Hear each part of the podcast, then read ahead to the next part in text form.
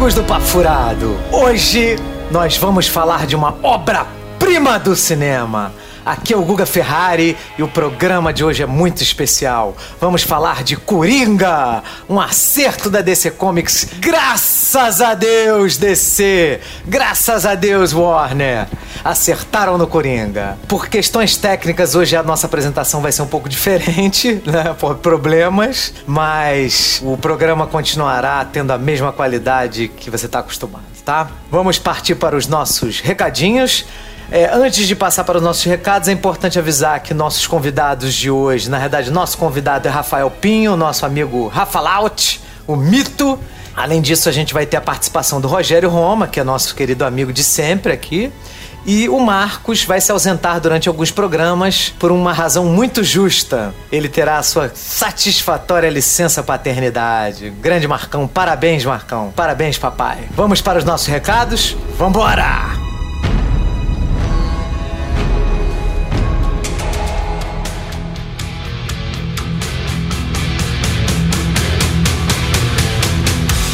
Lembrando, meus amigos, que para entrar em contato conosco, basta mandar um e-mail para papofuradopodcast.gmail.com. Temos o nosso site que é o www.papofuradopodcast.wordpress.com.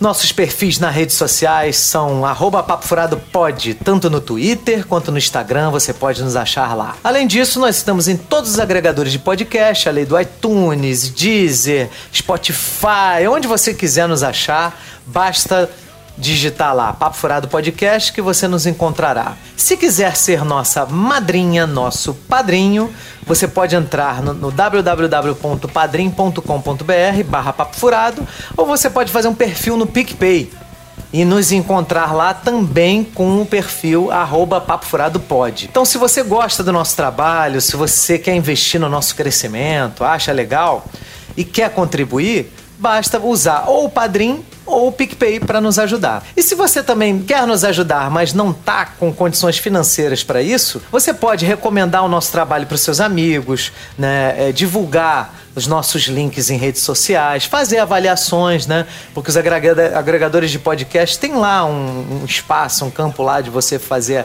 avaliações sobre o nosso trabalho. Então, recomende o nosso trabalho para quem você né, acha que pode gostar dele. Além disso, temos também camisas no Mercado Livre, né? Então, se você digitar Papo Furado Podcast lá no Mercado Livre, você vai encontrar as nossas camisas. Lembrando também que nós, sempre que a gente divulga um programa nosso, a gente coloca as minutagens lá, é, quando que começa e termina a nossa sessão de e-mails, quando você começa e termina o assunto, quando é que a pra, quando que a gente vai para as considerações finais, então basta você acessar lá, tá certo? Então, vamos agora direto para Coringa! Joker! Vambora, porra!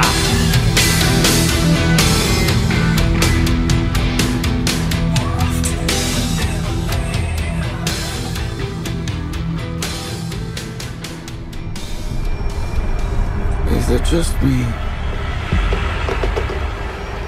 Or is it getting crazier out there?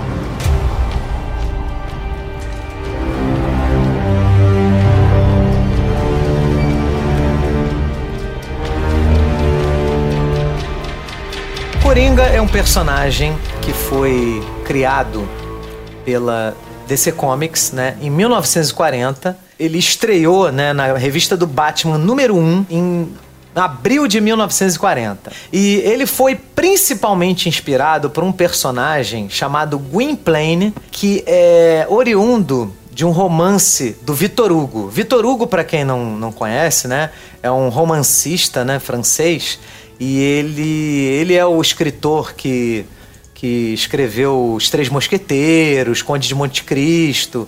Então ele, ele é um, um romancista assim, muito famoso mundialmente, né? Os Miseráveis, Corcunda de Notre Dame.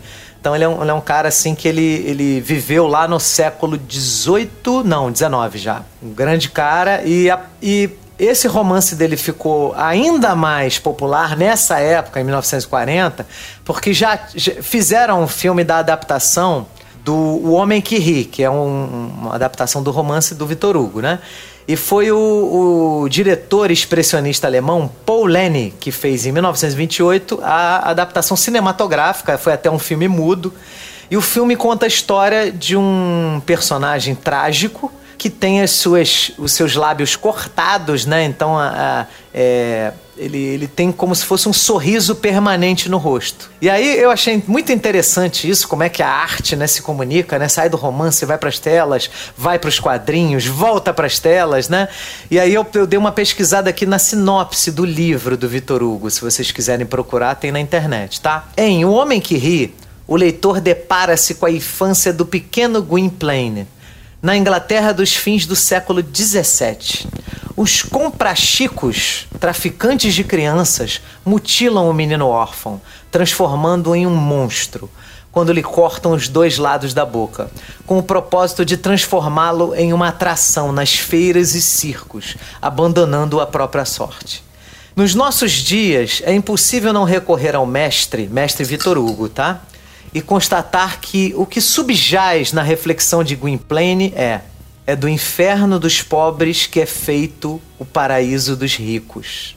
Como em cinco, 150 anos após a sua publicação, a contemporaneidade da narrativa é tão tangível e real. Ricos e pobres, a aristocracia inglesa e os desafortunados socialmente são levados ao leitor em mais uma obra-prima de Vitor Hugo. Quer dizer, tudo a ver com um personagem que você vai assistir no filme Coringa de Todd Phillips, que bebe da fonte tanto dos quadrinhos quanto do romance do Vitor Hugo, que, que gera esse questionamento. Cara, um filmaço! Então, muito interessante como é que esse personagem parte de um romance que virou um filme, que virou quadrinho e agora vira cinema de novo. E como o, o Nolan fez na trilogia do Dark Knight, né? No caso, no segundo filme, né? Da Dark Knight. É... Dark Knight, The Dark Knight, né? Como ele faz exatamente esse personagem do Victor Hugo, onde tem os lábios cortados, que isso não tinha né, nos quadrinhos até então. E a partir daí a gente tem né, é, uma, uma questão que até a DC é, é, ela, ela, sempre fez muito isso, né? Tratar é, personagens de várias formas, né? É, vários universos, tanto que a partir daí eles fizeram até o, o é, tiveram que fazer um Crise nas Infinitas Terras, que é uma saga de 1986, para conseguir organizar uma, um universo onde tipo, você tinha múltiplos é, versões de vários personagens, né?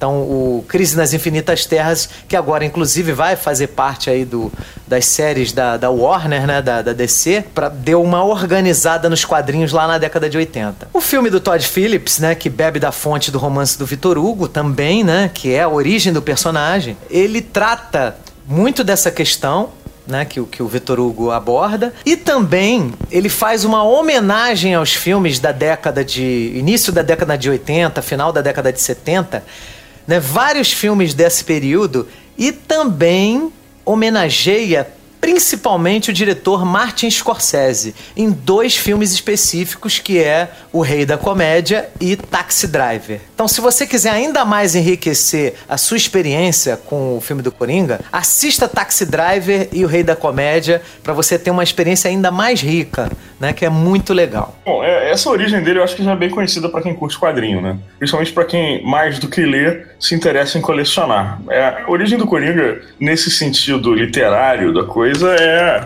já, acho que, ponto comum, ou não? Cara, nem todo mundo sabe, não, Rafael, porque a, a, a, essa questão do nerd, né, é muito nova, né? Muita gente passou a ser nerd nos últimos anos, ó. É, o filme é bem antigo, do filme 1928. O filme é de 1928, né? Sim, sim, sim. sim. Que é, é um filme expressionista alemão mudo, filme mudo. Assim, pouca gente conhece o filme, né, em si. O que, o que eu acho que é interessante deixar claro aqui também pra gente que tá gravando hoje, pra galera que tá ouvindo em casa, é que a DC Comics sempre teve uma coisa que eu achei muito interessante, ao contrário da Marvel, que é ter múltiplas origens para os seus personagens, porque ela teve múltiplas terras e teve lá a sua crise das infinitas terras, para quem lê quadrinho sabe do que eu tô falando, que é a DC Comics sempre foi fértil em universos paralelos. Então ela tem dentro, né, dentro do seu universo ficcional diversos Coringas, diversos Batman, diversos Super-Homens, enfim, e variantes desses personagens com as variantes das, das, suas, das suas origens. Nesse filme a gente vê mais uma dessas variações mais um universo paralelo do que é a DC Comics, dentro da DC Comics, né, do universo da DC Comics, com a criação desse Coringa mais realista e mais, talvez na minha opinião, mais interessante que todos os outros que a gente viu até aqui, batendo talvez até o do Heath Ledger, que era meu preferido até então. Então, dito isso, né, dando essa contextualizada aí no personagem, vamos começar a falar do filme assim, ampassando. Quando a gente entrar em spoiler, eu vou avisar para quem, né, ainda não assistiu o filme não, não ter nenhuma, nenhum tipo de perda, né? Como o Rafael já estava falando aí, esse filme do Coringa, ele é uma homenagem a vários filmes do mesmo período lá na década do iníciozinho da década de 80, né? Rogerinho, quais né? foram os filmes que você identificou? É, ele, o Todd Phillips, ele, ele declarou já, né, que ele se inspirou em vários filmes lá do, do Scorsese, né, que é o Taxi Driver, né? O, o, Rei da Comédia. O Rei da Comédia também. Ah, eu, eu, diria mais do que ele se inspirou, cara. Ele recortou esses filmes. sim, sim. sim. Não, ele, ele mimicou assim, vários, vários, várias técnicas do, do Scorsese, né? Se, se você não soubesse do, do Todd Phillips, vocês talvez pensassem que é um, um Scorsese, né? Com certeza. Na verdade, a minha única, a única diferença visual para mim desse filme em relação ao, ao, Taxi Driver é a paleta de cores, assim, que o cara botou um filtro em cima, mas, porra, é Taxi da puro, cara. É tão dark quanto, tão sujo quanto. E pega, na verdade, um período. Assim, é muito evidente que, isso, é, que Gotham City aí tá inspirado em Nova York, tá? E num período muito, muito específico de Nova York, que é quando Nova York nos anos 70 tava indo pro saco. No ano de 77, 1977, Nova York faliu. Nova York se parecia exatamente com o que você tá vendo nesse filme. Era suja, era gritty, era marginal pra cacete. Não, teve, teve... inclusive a greve de lixo. Foi, oi? Greve do lixo, é. foi um ano do blackout. Olha, para quem quiser mais ou menos sacar do que a gente está falando, tem um documentário, inclusive está disponível no YouTube lá, provavelmente de maneira ilegal, mas aí já não é problema meu, chamado 1977 The Coolest Year in Hell, o ano mais legal no inferno. Confiram, ele mostra tudo o que aconteceu no ano de 77 em Nova York, desde o início do punk rock, com o Ramones lá estourando, com o, o, o a, a, disco do outro lado, a, o, o Blackout de Nova York desse ano, que é um evento importantíssimo e interessantíssimo. Quando você vê as imagens, é impressionante porque parece o helicóptero da polícia passando por cima da cidade, e aí você vê bloco após bloco, assim, rua após rua, com todas as lojas, todos os prédios destruídos, cara. E as vitrines, as paradas todas no meio da rua, sacou? E tem umas uhum. imagens noturnas da galera roubando tudo, cara. Tudo, de tudo que dava para roubar. E você vai notar, inclusive, que é esse blackout a situação do blackout, de uma certa forma, foi inclusive aproveitada também para o filme. Não com blackout sim, mas mais ou menos a mesma situação social de tensão, que Nova York estava empobrecida, ninguém tinha emprego, estava uma situação terrível, e as pessoas se viravam como podiam, ou estavam com um sério problema em relação às classes mais altas, né, galera povão fudido e oprimido, e essa tensão social acaba explodindo em determinadas ocasiões. Sim, principalmente também é, conflitos raciais também, né, que tinham bastante na época. E, e eu acho que o grande, a grande válvula de escape visível para isso foi a, o, o, blackout de 77. Quer dizer, teve outras coisas. O próprio surgimento, do, do, a explosão do punk rock, de certa forma, é uma válvula de escape dessa tensão social, dessa, dessa, dessa luta de classe que você tem dentro da cidade, tá? Uma cidade desumana, cara pra cacete, ao mesmo tempo fodida, sabe? Que esmaga as pessoas e que é triste, cinza e feia. Então, assim, esse documentário vale a pena, inclusive, para você se contextualizar com esse tipo de tensão social que permeia o filme. É só uma dica aí pra galera. Qual, qual é o nome mesmo do documentário, Rafael? 1977, The Coolest Year in Hell. Sinistro, sinistro. Muito é, legal. porque quando a gente era moleque, a gente viu os filmes que, né, Nova York era né, retratada em alguns bairros, né? E, cara, era briga de gangue, era crime, era violência. Você se recorda disso, Rogério? É, tem, tem um gangue de Nova York, né? Tem, tem vários filmes que retratam essa época. Né? Não, o próprio Desejo de Matar lugar do, do Charles Bronson, não é? Em Nova York? Peraí, você tá, você tá dando uma canelada. Você tá pensando, não é no Gangue de Nova York. Você tá pensando no Warriors. Sim, Warriors. Mas o Warriors, o filme do Coringa tem inspiração no Warriors, que é do Walter Hill também, que é sim, aquela sim, Nova sim. York suja, né? Aquela Nova York que você não consegue andar sem se encontrar com bandidos que vão te, que podem te né, ameaçar sua vida, né? Na, da, à noite. Eu, eu, um pouco. Eu tenho, eu tenho uma impressão, e eu posso estar errado, mas eu tenho uma impressão que por mais violento que Nova York fosse, e ela era, eu não estou dizendo que não, porque ela era, e eu já vi os depoimentos a respeito disso. Esses filmes também eram, de certa forma, uma exploitation foda do ambiente real. Eles pioravam a coisa para criar uma estética meio pós-apocalíptica para a própria cidade. Você entende o que eu quero entendi, dizer, não? Entendi. É que nem você vê Cidade de Deus não morando no Rio de Janeiro e pegando depois a ideia de morar no Rio de Janeiro, sabe? É, é, tem uma exploitation na coisa, mesmo que sem querer. Mas eu concordo que, que esses filmes, obviamente, refletiam o, o clima da coisa. Enfim. É, o desejo de, de, desejo de matar com o Charles Bronson é em Nova York também. E tem, então, é tem Nova... cenas tem umas cenas bem parecidas também no Coringa. Né? Tem, tem. Ele pega todo esse, esse período né, da, histórico do final da década de 70 e início da década de 80. Tanto que o filme do Coringa se passa em 1981. Hum, hum. Uma, coi uma referência que eu também observei, eu, eu depois eu fui. Ah, não é exatamente igual, mas aquela cena da escadaria é para lembrar a escadaria do Exorcista. Vocês não, não acham que tem relação? Sim, sim, sim, sim. Cara, eu, eu fiquei na dúvida se não era a mesma escada, por sinal. É, né? O que, que você achou, Rogério? Você acha eu que é a mesma acho, escada? Eu acho que é a mesma escada. É, né? É, ele. ele o, o Scorsese ele passou a mesma produtora que ele, que ele usa no, nos filmes dele para ajudar o Todd Phillips a fazer as, as locações e tal. Então é, é uma, uma, mulher que eu esqueci o nome dela, mas ela tem muitos contatos em Hollywood e ela tem facilidade de conseguir as locações. Então é muito provável que ela tenha conseguido a mesma locação do, do Exorcista. Né? A gente tem que dar uma conferida bonita. Mas, ó, eu notei um elemento simbólico nessa escada, hein, cara. Ah, sim. Vamos, vamos falar isso de um pouquinho mais pra frente, tá? Ah, a gente não pode falar do spoiler agora. calma, calma, Rafael. Vamos falar, vamos falar um pouquinho mais pra frente. Já já, já a gente vai entrar. Vamos contextualizar tudo. É, já já a gente vai falar.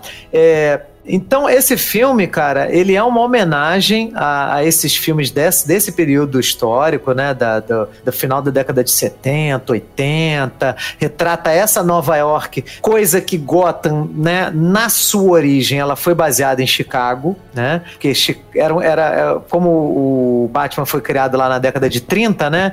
Eles estavam pegando aquele, né? Aquele exemplo lá da, da Chicago dominada pela máfia, pelo por Al Capone, né? E aparecendo um, né, um promotor que queria botar, né, lim, botar, né, limpar a cidade, que era o Elliot Ness na época, né? Então, assim, Gotham tem muito de Chicago. Tanto que, inclusive, os filmes do Nolan foram filmados em Chicago, né? O Gotham no, nos filmes do Nolan é Chicago. Mas, nesse filme do Coringa, o, o diretor escolheu, por conta de fazer uma homenagem mais aberta ao Martin Scorsese, né? Que é um cara de Nova York, né? Um New Yorker, né? Eles quiseram situar Gotham em Nova York. Tá, cara, foi uma escolha muito maneira, muito maneira mesmo. Geralmente acertada. Né? Na minha opinião, cara. Silêncio. E aí vamos agora, né, para quem não ouviu, né, pra quem não assistiu o filme ainda, né, a gente não recomenda que você passe daqui, porque a partir de agora a gente vai falar do filme mais amplamente. A única coisa que eu deixo como um aviso é que eu, eu, na minha opinião, tá? Acredito que o filme é um filme muito pesado, um filme bem dramático e que se você não está em numa condição emocional tão boa assim para você assistir um filme desse, não, não tá numa fase boa da sua vida, tá chateado com alguma coisa, alguma perda, alguma coisa assim, não acho que vale a pena assistir Coringa agora, tá? Espera um pouquinho essa fase da sua vida passar e aí quando você tiver uma próxima oportunidade assista. O filme é excelente, é maravilhoso. Eu, na minha opinião, ele é ótimo. Ele te pegou Mas tão, eu acho. Ele te pegou tão pelo fígado, assim? Foi, é, te deu esse tão forte, assim? Eu saí meio com o estômago embrulhado do cinema. Então, assim, eu deixo esse aviso, tá? Se você for uma pessoa mais sensível, de repente tem gente que não é tão sensível assim, né? Ou com o cinema não, não, não se abate tanto. Mas, ok? Então tá, tá dado o recado e começará agora spoilers. Ah, muito bem. Maravilha. Fala aí, Vamos lá. Rafael, qual foi o simbolismo que você viu na escada que você que tava assim? Nota o seguinte no filme: enquanto ele não se transformou ainda em Coringa, ele sempre vê a escada como um desafio. Ele chega na escada cansado, ele sobe, cara, se animou. É a montanha pra ele. Aquilo ali é como se ele fosse o cara que tem que rolar a pedra montanha acima até o final do dia, sabe? E no final do dia a pedra desce toda de novo pra ele ter que empurrar aquela porra montanha acima. Você entende o que eu quero dizer? Aquela porrada é, de alguma maneira, o inferno pessoal dele. Ele sobe aquilo chegando em casa sempre desanimado. Quando ele se transforma e ele finalmente é o Coringa, ele não tá subindo a escada, tá descendo a escada. E enquanto ele desce aquilo, ele desce aquilo com um prazer inenarrável. Olhando pra dentro dele, pra fora de novo, e dançando, e sabendo quem ele é. Tem alguma coisa aí nessa, nessa, nessa questão dele com a escada, um símbolo aí. Na minha opinião, é a tentativa dele manter a sanidade, a normalidade dele e o trabalho que isso representa. Quando ele desce como Coringa, ele tá indo embora da sanidade dele. É foda-se aquela merda, sacou? Agora eu tô livre, sacou? Eu não preciso mais É, subir. bem, é bem. Porra, eu agora posso não fazer mais esforço nenhum. Agora eu posso ser o que eu quiser. E essa, essa parada é uma muito visível pra mim, cara. É muito, é. Assim, é, um, não, é, um, Thiago? é um momento que pra, na cabeça doentia dele é uma libertação, né? É, mas a escada representa, na minha opinião, justamente isso. Essa tentativa diária e cansativa dele se manter humano e normal e funcional, tendo um problema e sempre sendo, sabe, o cara que aceita e dá outra face, não sei o que, cuida da mãe. Quando ele vai embora daquele troço, cara, que ele deixa a sanidade dele pra trás, ele tá descendo a escada, ele tá indo pro, sabe, pro fundo do negócio, entendeu? Ele tá se largando no poço. Não sei se alguém concorda comigo, mas, cara, essa escada não tá lá à toa. Dá uma olhada nisso. Não, faz Não, é- sentido. é, o- tem uma cena também que mostra muito essa. essa porque ele, ele, ele sabe que ele, é, que ele é doente mental, ele sabe que ele tem problemas, e ele, no início do filme, ele tá se esforçando pra superar esse problema e fazer parte da sociedade da melhor maneira que ele conseguir, né? E tem uma cena porque ele já, ele já saiu do manicômio, então, assim, ele A primeira também não informação que dá é que ele já, já tinha sido internado antes, né? E tem uma cena que ele tá, é, depois que ele apanha e tal, que ele tá mexendo no sapato, ele tá fazendo uma força pra esticar assim o sapato, pra ele preencher aquele papel, né? Pra ele entrar naquele, nos pés da, da- daquele, daquele personagem que, que a sociedade espera que ele seja, né? Então ele tá usando toda a força dele pra, pra cumprir aquele papel, né? Que é o mesmo, o mesmo simbolismo da escada. É né? uma coisa que funciona melhor em inglês, né? Do, do pôr-se nos sapatos do. É, sabe? tem essa expressão em inglês, é mais. Exatamente. Faz mais É. pra entrar naqueles calçados, né? Pra calçar aquele papel ali, entrar naquele papel. Agora, uma coisa interessante que você falou, Rafael, da pedra, você citou aí um personagem da mitologia, né? Que é o Sísifo. Exatamente, Exatamente, o Sísifo, que era condenado a carregar essa pedra montanha acima para ela rolar de volta lá para baixo e ele ter que no dia seguinte começar tudo de novo. É, É, mitologia grega. Um a questão do Coringa, porque ele tem uma rotina. A rotina dele é: ele vai para um trabalho merda, ele é humilhado, ele ganha pouco e no final do dia ele volta para casa com um sorriso no rosto para cuidar da mãe doente. E aí ele Exatamente. sozinho faz esse, esse ritual e no dia seguinte ele reinicia tudo de novo. Ele é um Sísifo nesse filme. Com certeza, com A certeza. escada tá lá para representar essa montanha que ele sobe. Na minha opinião, Não, mas, mas é, uma- é uma boa visão. Até porque, cara, eu, eu acho que o grande é, lance desse filme é que o diretor ele, ele, não, ele não explica tudo, tintim por tintim. Então ele deixa coisas abertas para gerar discussão, para você interpretar. E essa eu acho que é uma das características da boa arte, né? Ela, ela, você tem várias pessoas com vários pontos de vista trazendo várias interpretações e muitas fazem sentido. Essa, essa que você tá falando tá perfeita, essa comparação com Sísifo. Perfeito. uma outra, uma outra coisa que andaram falando desse filme e que chegou nos meus ouvidos, eu vou ser honesto, não vou dizer que eu não li de fato a matéria que dizia isso, mas que gerou todo um pânico posterior. A ideia de que esse filme era, de alguma certa forma, uma validação dos incels e que o Coringa seria um incel e que por isso ele poderia gerar é, killing sprees de incels que estão num nível mais extremo e tal, mais radicalizado da coisa. Eu achei isso um papo furado do caralho. Não, Não sei se nosso, né? Não nosso, né? Não, não.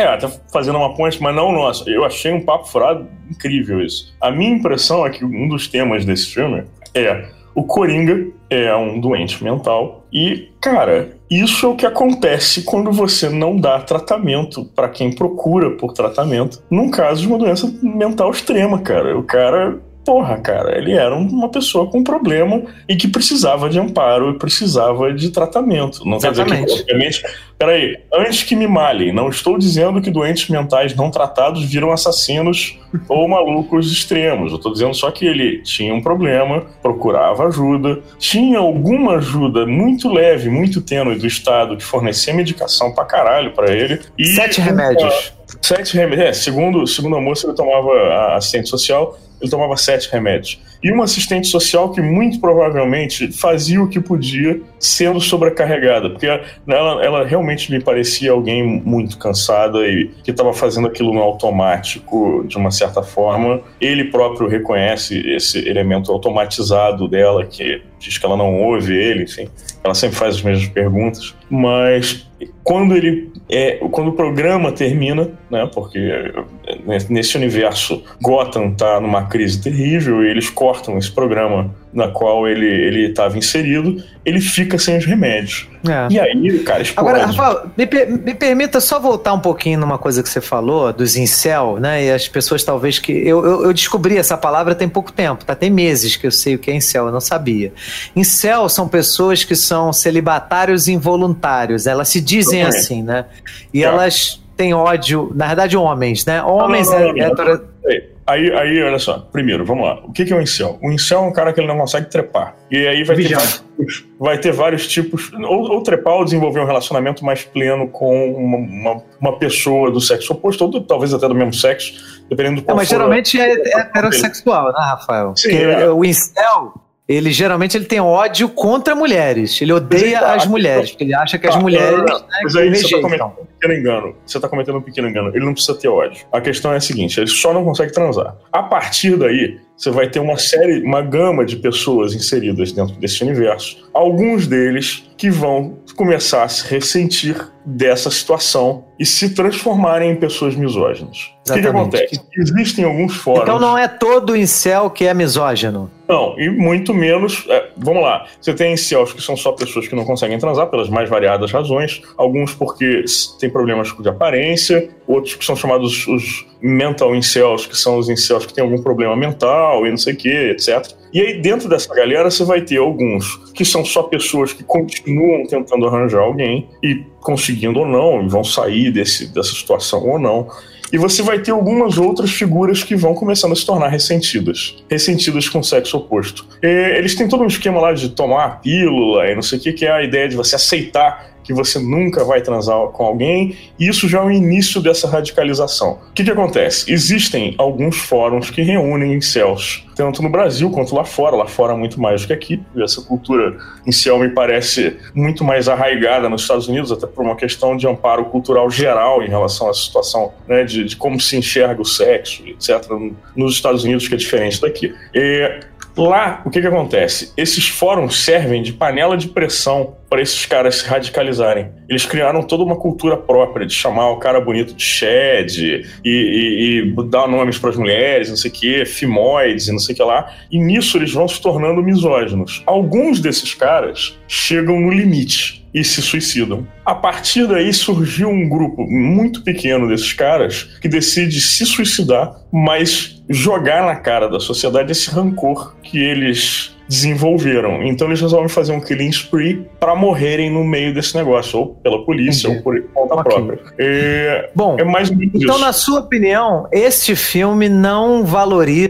tipo de pessoa, né? Na minha opinião, ele não, não, ele não tem a ver com isso. Ele não tem a ver em nada com a questão céu. Tudo bem, o Coringa, o Coringa, na verdade, era um loner ali, ele não, não, tinha, não tinha ninguém com ele, ele tem toda aquela questão do delírio dele com a mulher do filme, enfim. Rogerinho, qual a sua opinião sobre isso? Não, essa questão do incel, é, principalmente com o Coringa, é porque depois que começou a, as críticas do filme e tal, esses, esses fóruns né, que, o, que o Rafael falou, é, alguns fóruns começaram realmente a, a, os próprios incel lá a falar que ia fazer alguma coisa nos filmes, começaram a surgir algumas ameaças, né? Alguns, alguns comentários. Né? Internet, a gente nunca sabe se os caras estão falando sério, se é de sacanagem, não sei o quê. E aí foi aumentando essa, essa, esse receio, né, de que pudesse ter algum atentado, alguma coisa, e que esse filme tivesse é, estimulando os incels, né? Mas assim, o, o personagem em si, o, Coringa do, do Arthur Fleck lá do, do, do, filme do Joker, eu acho que ele não, não, não, se, não se encaixa nesse perfil de, de incel, não. É, eu acho assim que se as pessoas quiserem forçar uma barra e inventar coisas que o filme não tem, né, pessoas que são problemáticas, né, elas vão conseguir ver o que elas quiserem ver no,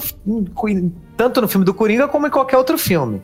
Então elas vão colocar conteúdos dela em qualquer obra, né? Aí, aí é a, é a, responsabilidade delas. Mas o filme do Coringa não tem esse tipo de conteúdo. O, o, personagem principal, ele é um doente mental, é como o Rafael estava falando. É um cara doente mental que tenta né, simular que ele é normal para ele ser aceito por essa sociedade aí que ele só apanha. Né? Eu, eu, eu, diria, eu diria, na verdade, assim, eu não, eu não sou psicólogo nem psiquiatra, mas a impressão que eu tenho é que ele é esquizofrênico, tá? Se eu tivesse que fazer um diagnóstico pelo que ele. É para aqueles é. é, Eles optaram no é. filme não, não determinar exatamente. É, exatamente. O filme é sim, é muito inteligente porque ele não determina. Tá, tudo bem. O que, que ele é.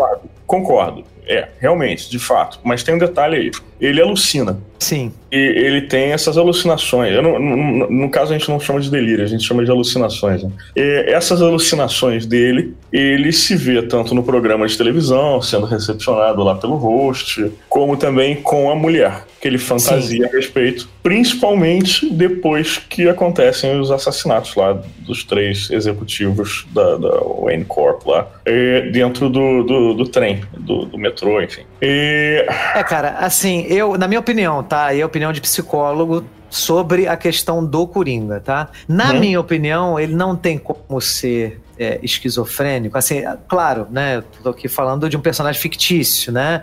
E baseado num filme. Então, não tô falando de um ser humano, né? Tô falando de um personagem do que a gente conhece como Coringa e do que é mostrado no filme, o, não faz sentido ele ser esquizofrênico, porque o esquizofrênico ele perde contato com a realidade. é claro, é claro que ele tem ele fantasia. Isso, né? Ele, ele fantasia muitas coisas e ele tem a fantasia lá com a menina, ele fantasia lá com, com o, o, o cara que é o apresentador lá do talk show. Só que esta fantasia não necessariamente é uma alucinação ou um delírio, entendeu? Não, mas aí, aí eu vou discordar. Eu vou discordar no não, seguinte... Não, não, não, pera, deixa eu só terminar, Rafael. Então, é, não necessariamente é, tá? Pode ser. O filme não, o filme não determina. Então é você, enquanto espectador, que vai decidir o que, que você acha. Na minha opinião, não faz sentido ele ser um cara que perca contato com a realidade, porque para ele fazer o que ele faz, ele precisa saber exatamente o que ele está fazendo. E o Coringa, ele é, ele é um personagem que é um psicopata. Psicopatas não são insanos, tá? É, apesar das pessoas né, acharem, não, o cara só pode ser maluco para fazer isso. Ele eles não. Insano seria aquela pessoa que ela não tem condição. Ela, ela por exemplo, ela mata você achando que tá, tá matando uma barata. Né? Não é isso. Né? Um psicopata ele sabe exatamente o que ele está fazendo, ele sabe que ele está errado, ele sabe que ele está agindo contra a lei e que ele vai ser punido. Então ele tem plena noção da realidade. Ele apenas não sente culpa, não sente remorso, não sente empatia. Só eu quero fazer o seguinte ponto. Primeiro, eu não acho que esse Coringa é um psicopata. Eu acho que você está pensando no Coringa clássico. Esquece o Coringa clássico. Esse cara é outro, perso outro personagem de outro universo. Segunda coisa, eu concordo com você no que você disse da questão das alucinações. No primeiro momento em que ele se vê no programa, sendo recepcionado pelo host, aquilo é o que a gente poderia chamar de um daydreaming. Ele está só pensando. Exatamente, isso mesmo. Mas, mas ele vai piorando a condição dele ao longo do, do filme. Quando ele começa a pensar na mulher, eu não lembro se ele está medicado ainda ou se já cortaram o programa com a medicação dele quando ele começa a delirar com ela. Eu tenho a impressão que já cortaram a medicação dele. Eu acho dele. que cortaram, já tinham cortado. Ali ele não sabe mais a diferença. Quando cai a ficha dele é quando ele já tá no apartamento dela. Porque é. depois, é. assim, ele, é, a cena, vamos lá, já que a gente já tá na área de spoilers. Ele mata os três caras, dois deles em óbvia autodefesa, porque os caras estavam batendo nele, então até aquele ponto ele estava ok. Inclusive, legalmente ele poderia ter feito aquilo, os caras estavam linchando ele no chão.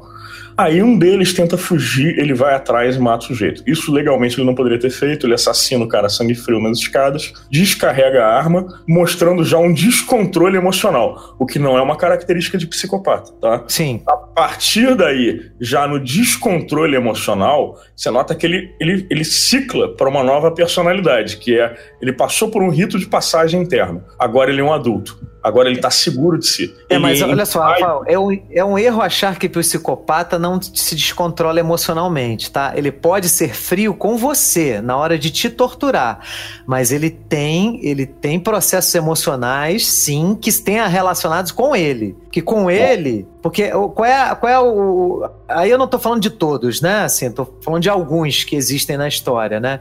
A, a- a ponto-chave de muitos psicopatas é o seguinte: eu sou a vítima. Se eu estou no papel de vítima, eu posso fazer o que eu quiser com a sociedade, com as pessoas, porque no final das contas eu que sou a vítima. Eu tenho direito de matar, de assassinar, de estuprar, de torturar, porque eu, eu sou a vítima, né?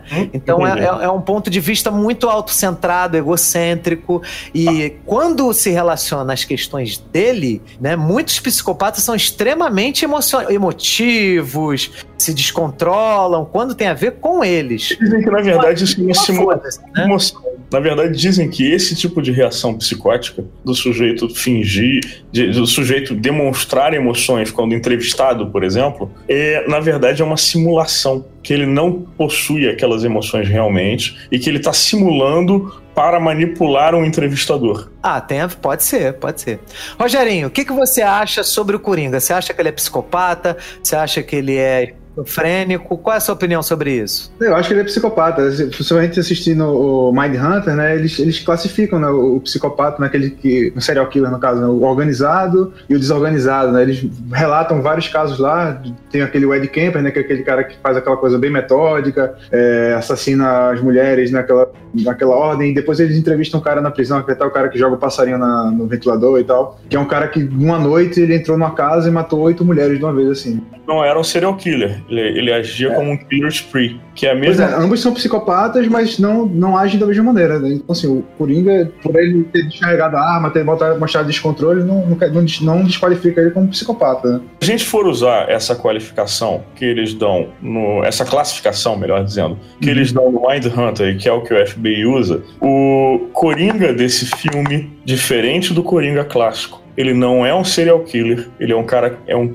ele é um killer spree. Mais do que isso, ele não é um, ele não é um psicopata organizado, ele é desorganizado e ele não é particularmente inteligente. Ele é diferente pra cacete do Coringa clássico, principalmente porque ele não é extremamente inteligente, ele não é um mastermind. Para pra pensar É, nesse mas aí é que tá, Rafael. Nesse momento ele não é. Pode ser que ele se torne, entendeu?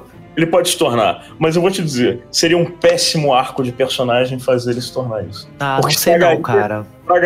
Ele, ele desenvolveu uma super inteligência realmente que não encaixaria com ele. Não, ele não, não. muito como um agente do caos. Ele é um cara que vai levando a, a doideira e vai fazendo as coisas. Né? Eu vou dizer pra vocês por que que faria sentido ele ser um cara, logo depois, mega inteligente, entendeu? É, todas a- a- as pessoas que não confiam em si mesmas, né? Elas, elas reduzem a capacidade que elas têm de, de, de, né, de atuar na vida. Então, quando você tem uma autoestima muito baixa, e era o caso dele, né? Que ele se, se sentia muito né, inferior, você não, não, não desenvolve suas potencialidades. Quando você se liberta e passa a se aceitar do jeito que você é e foda-se, coisas muito legais passam a acontecer na sua vida. É claro que não é o que acontece nesse filme, né?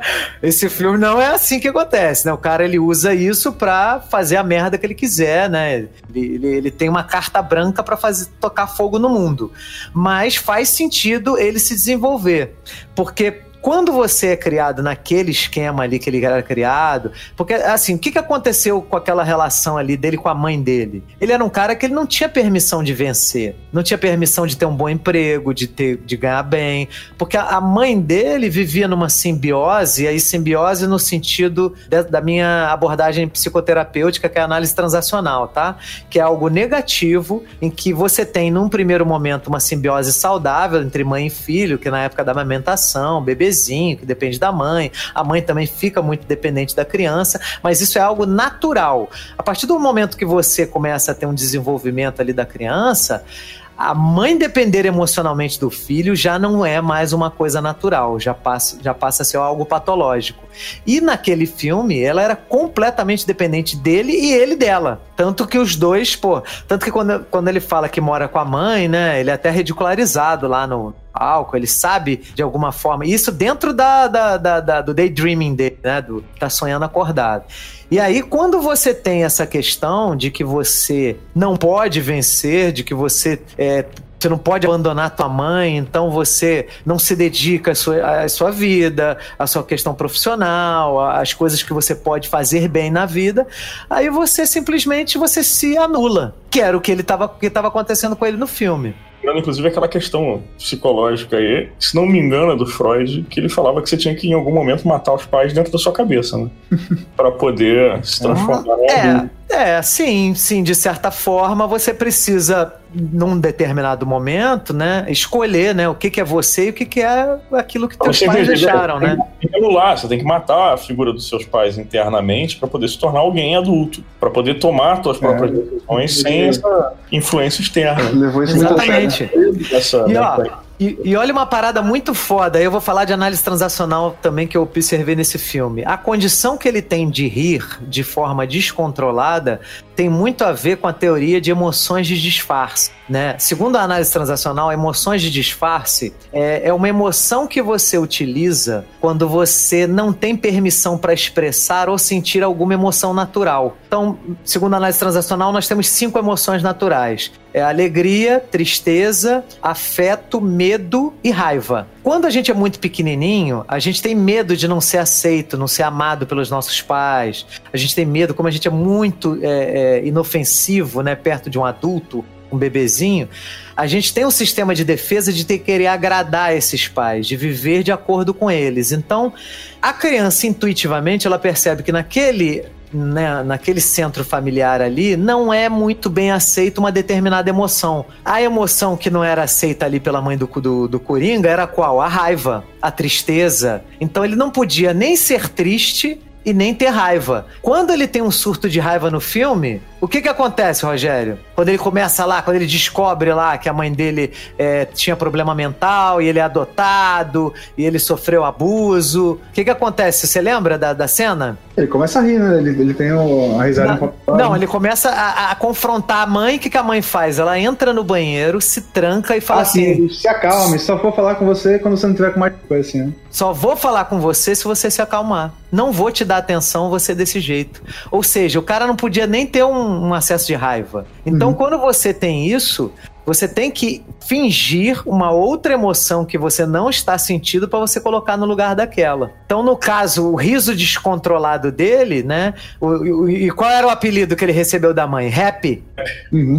O cara tinha um apelido de rap, cara. Então, ou seja, o cara tinha que ser feliz tinha que ser alegre. Então você tem que ficar rindo numa hora que você tem que chorar, que você tá com vontade de chorar. Na verdade, eu vi um artigo, é, da, já tinha visto um artigo antes, eu tô até reconsultando aqui, é, de um site chamado Blasting News. E ele fala que o nome da, dessa, desse sintoma, né, dessa doença do Coringa seria afeto pseudo-bulbar ou labilidade emocional, que é uma doença neurológica, muito possivelmente criada por algum trauma na cabeça.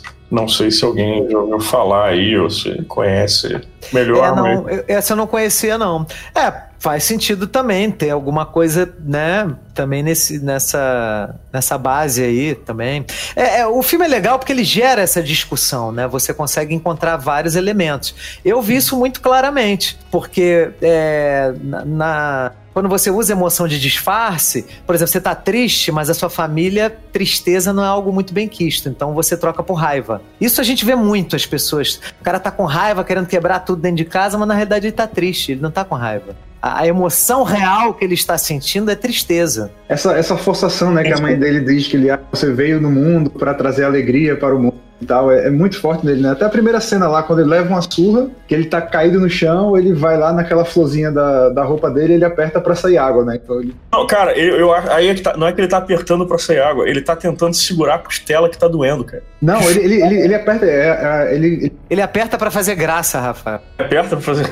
então, ele tá. aperta pra fazer graça, pra transformar aquela situação trágica numa situação de comédia. Eu teria que ver de novo a cena, mas a minha impressão é só mostrando uma cena patética do cara caído no chão, com dor, tentando amparar, passar a mão, segurar a área que tá doendo e involuntariamente apertando a bombinha da, da sabe, da, que faz sair água da, da flor, assim. Pra mim é mais cara, uma cena eu sabe? Agora que você falou isso, eu fiquei na dúvida, porque assim, eu tinha. né? Pô, ele, eu chuta, ele chuta um cara no chão. E aí ele põe a mão onde tá doendo. Nisso que ele põe é, a mas mão. Aí de, inicialmente ele põe a mão lá e depois ele, ele vai pro peito pra apertar a florzinha.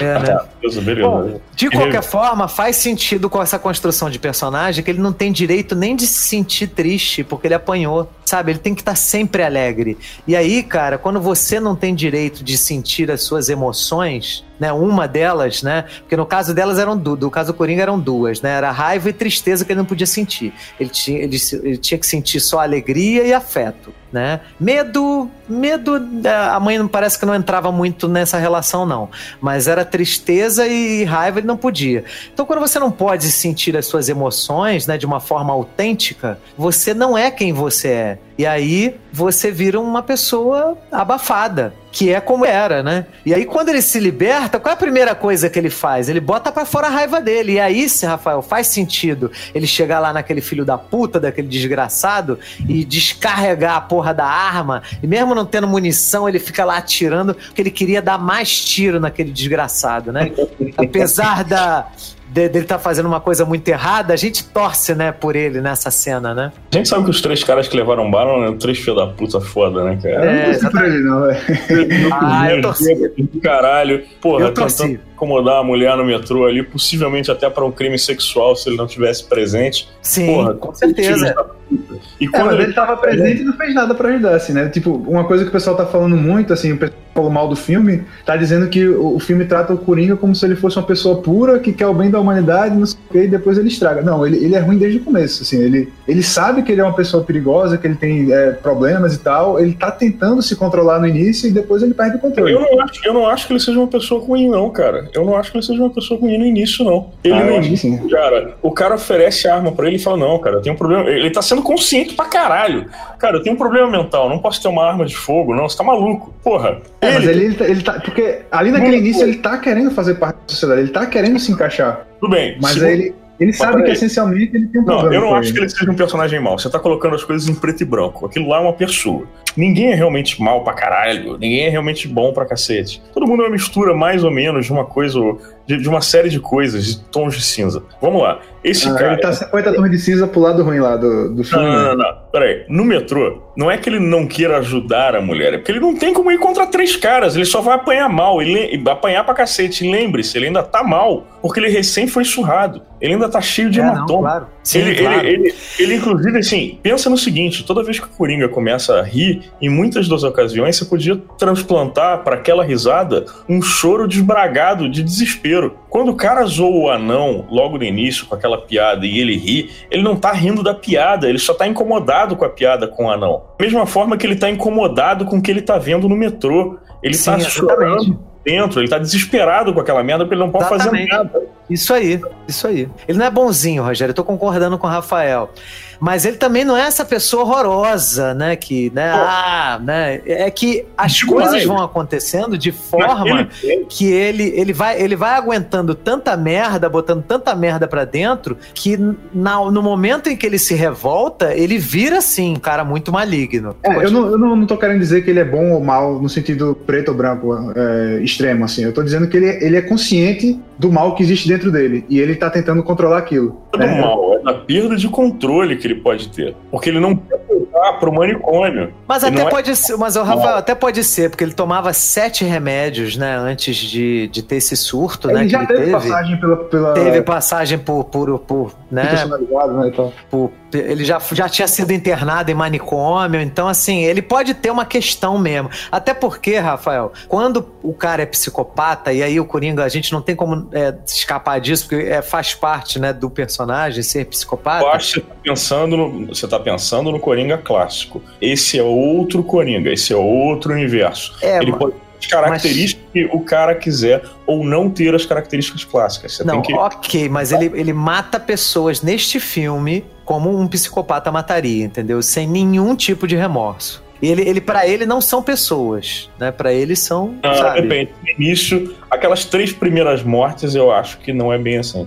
Inclusive, digo mais, do ponto de vista legal, e agora falando como advogado, eu sou advogado, e já trabalhei na área criminal durante um bom tempo, hoje em dia não atuo mais, mas atuei durante muitos anos na área criminal. Aqueles dois primeiros homens que ele mata a bordo do metrô ele matou de maneira legal. Ele matou em legítima defesa, porque os caras estavam linchando ele. A legítima defesa só terminou quando ele foi atrás do sujeito que fugiu. Ali ele perdeu a razão. E ali é, não. ele mostra o total descontrole emocional dele. Ali ele explodiu. É, ali... não. Eu concordo com você. Tanto que nessa cena eu torci por ele, né? Eu bati Mas, Caralho. Ainda, ainda, ainda, falando do ponto de vista, tá? Como advogado. Ali ele tá agindo sob violenta emoção. Violentíssima emoção. Sim, sim. Faz sentido. Faz sentido. Se defender aquele cara era uma das minhas alegações. Na minha opinião, ele deveria responder inicialmente por um homicídio só os outros dois não. E se deveria, deveria se considerar no júri que aquele homem estava sob uma violentíssima emoção por todo o histórico que ele tem. E digo mais, existe aí um elemento para a defesa ainda do Coringa, como, como personagem, que é a seguinte: lembre-se, muitas pessoas buscam ajuda no sistema público de saúde e morrem porque não encontram tratamento, morrem na fila, ok? O Coringa aqui tem uma doença mental e ele estava buscando ajuda, cara. Em Sim. algum momento ele não obteve essa ajuda e alguém morreu. Exatamente, Aliás, isso é verdade. morreram. Por que, que elas morreram? Porque a doença do Coringa não era uma doença física que não estava sendo tratada e que mataria ele. Era uma doença mental não tratada que ocasionou a morte de outras pessoas. E por isso que eu acho que até certo ponto o Coringa não é um personagem que você possa pôr o dedo e dizer ele é culpado pelo que aconteceu. Entende o que eu quero dizer? Rogério também é advogado, tá, Rafael? Rogério, se você fosse é, advogado do Coringa nessa cena do metrô, você concorda com essa defesa do Rafael? Não, eu tô dizendo que é, não tem nem discussão nesse caso. Realmente foi legítima defesa, os dois primeiros. E, e, concorda comigo que existe um elemento de inimputabilidade no Coringa? O elemento, na minha opinião, é o seguinte: por que, que ele, ao contrário de um psicopata clássico, ele é inimputável? O psicopata clássico tem liberdade de escolha e de ação porque ele sabe o que ele está fazendo intimamente. O grande problema é que o psicopata tem algum desarranjo emocional gravíssimo que não permite, pelo menos pela teoria behaviorista do negócio, que ele tenha algum grau de empatia com as pessoas que o cercam. Então ele se vê como uma criatura diferente do resto e que pode atuar sobre aquelas coisas como quem atua sobre sobre objetos. Exatamente, isso aí. Agora, e, no e esse papel do... diferenciado é o papel de vítima, tá, Rafael? Bem, pode ser. Agora, no caso do Coringa, você tem um elemento separado dessa história que é o Coringa exibe alucinações quando ele não está medicado. Quando ele exibe alucinações, você deve lembrar que a partir daí ele não consegue se pautar com a realidade, porque a realidade para ele começou a escorrer para fora do prumo. Ele não tem mais como decidir o que está acontecendo de maneira clara com ele ali. Ele só vai sacar que aquela mulher não é a namorada dele quando ele está enfiado na casa dela depois de um dia bosta. É, essa cena é muito maneira, né? E aí resta também em aberto se ele matou ela e a menina, né? É, não, aí abre tudo, né? Porque você fica assim, caralho, se isso não era, não, não aconteceu, o que que aconteceu nesse filme, né? De fato, né? Que não foi criação dele, porque a gente tá tendo acesso do ponto de vista dele, né? Essa cena é a única cena do filme, assim, que, que me incomodou pelo fato de é, eles terem mostrado demais, né? Eles. É, quando, ela, quando ele entra no apartamento e a mulher ainda não reconhece quem é ele, pergunta, ah, você é aquele cara do, do final do corredor e tal, já fica estabelecido que ele tinha imaginado tudo aquilo. Não, não, precisava fazer aqueles flashbacks, assim, mostrando. Acho que o filme perdeu a chance de, de abraçar a ambiguidade ali, né? Desse, mas aí a gente tem que lembrar que o público médio, alvo do filme, talvez não entenda aquela porra, fique confuso, é, é, é, né? É, exatamente. Eu acho que eu, eu, eu, gostei da explicação, assim. Eu achei, achei legal. Não achei excessivo, não. Te incomodou muito, Rogério? Ah, incomodou. Se o filme tava fazendo essa proposta de, de, de ter essa ambiguidade, né? De colocar em dúvida é, a realidade daqueles fatos, é, se realmente estava tudo acontecendo daquele jeito, se aquilo poderia estar acontecendo de qualquer maneira, sei lá. É, ele mostrar aquilo, explicar que era uma alucinação, eu acho é exagero. Parece que foi uma escolha do, do estúdio, assim, né? Ah, bota isso aí pra não confundir o povo. Né? Acho que não é a visão do diretor. Voltando à questão da ambiguidade desse filme, que me parece bastante interessante, até porque esse filme, ele um dos temas dele, que eu não, não, sei se eu diria tema, mas ele é propositalmente ambíguo em tudo que ele te mostra. Exatamente. Isso que é foda nesse filme, cara. Como imputável, inimputável, como um vilão, como um potencial herói social lá da, daquela galera, como. Sabe, ele, ele faz. Porra, você não sabe se, ele, se você torce ou não pro Coringa. Tem, tem uma série de questões aí. Uma das ambiguidades do filme é se o Coringa é ou não filho do, do Wayne.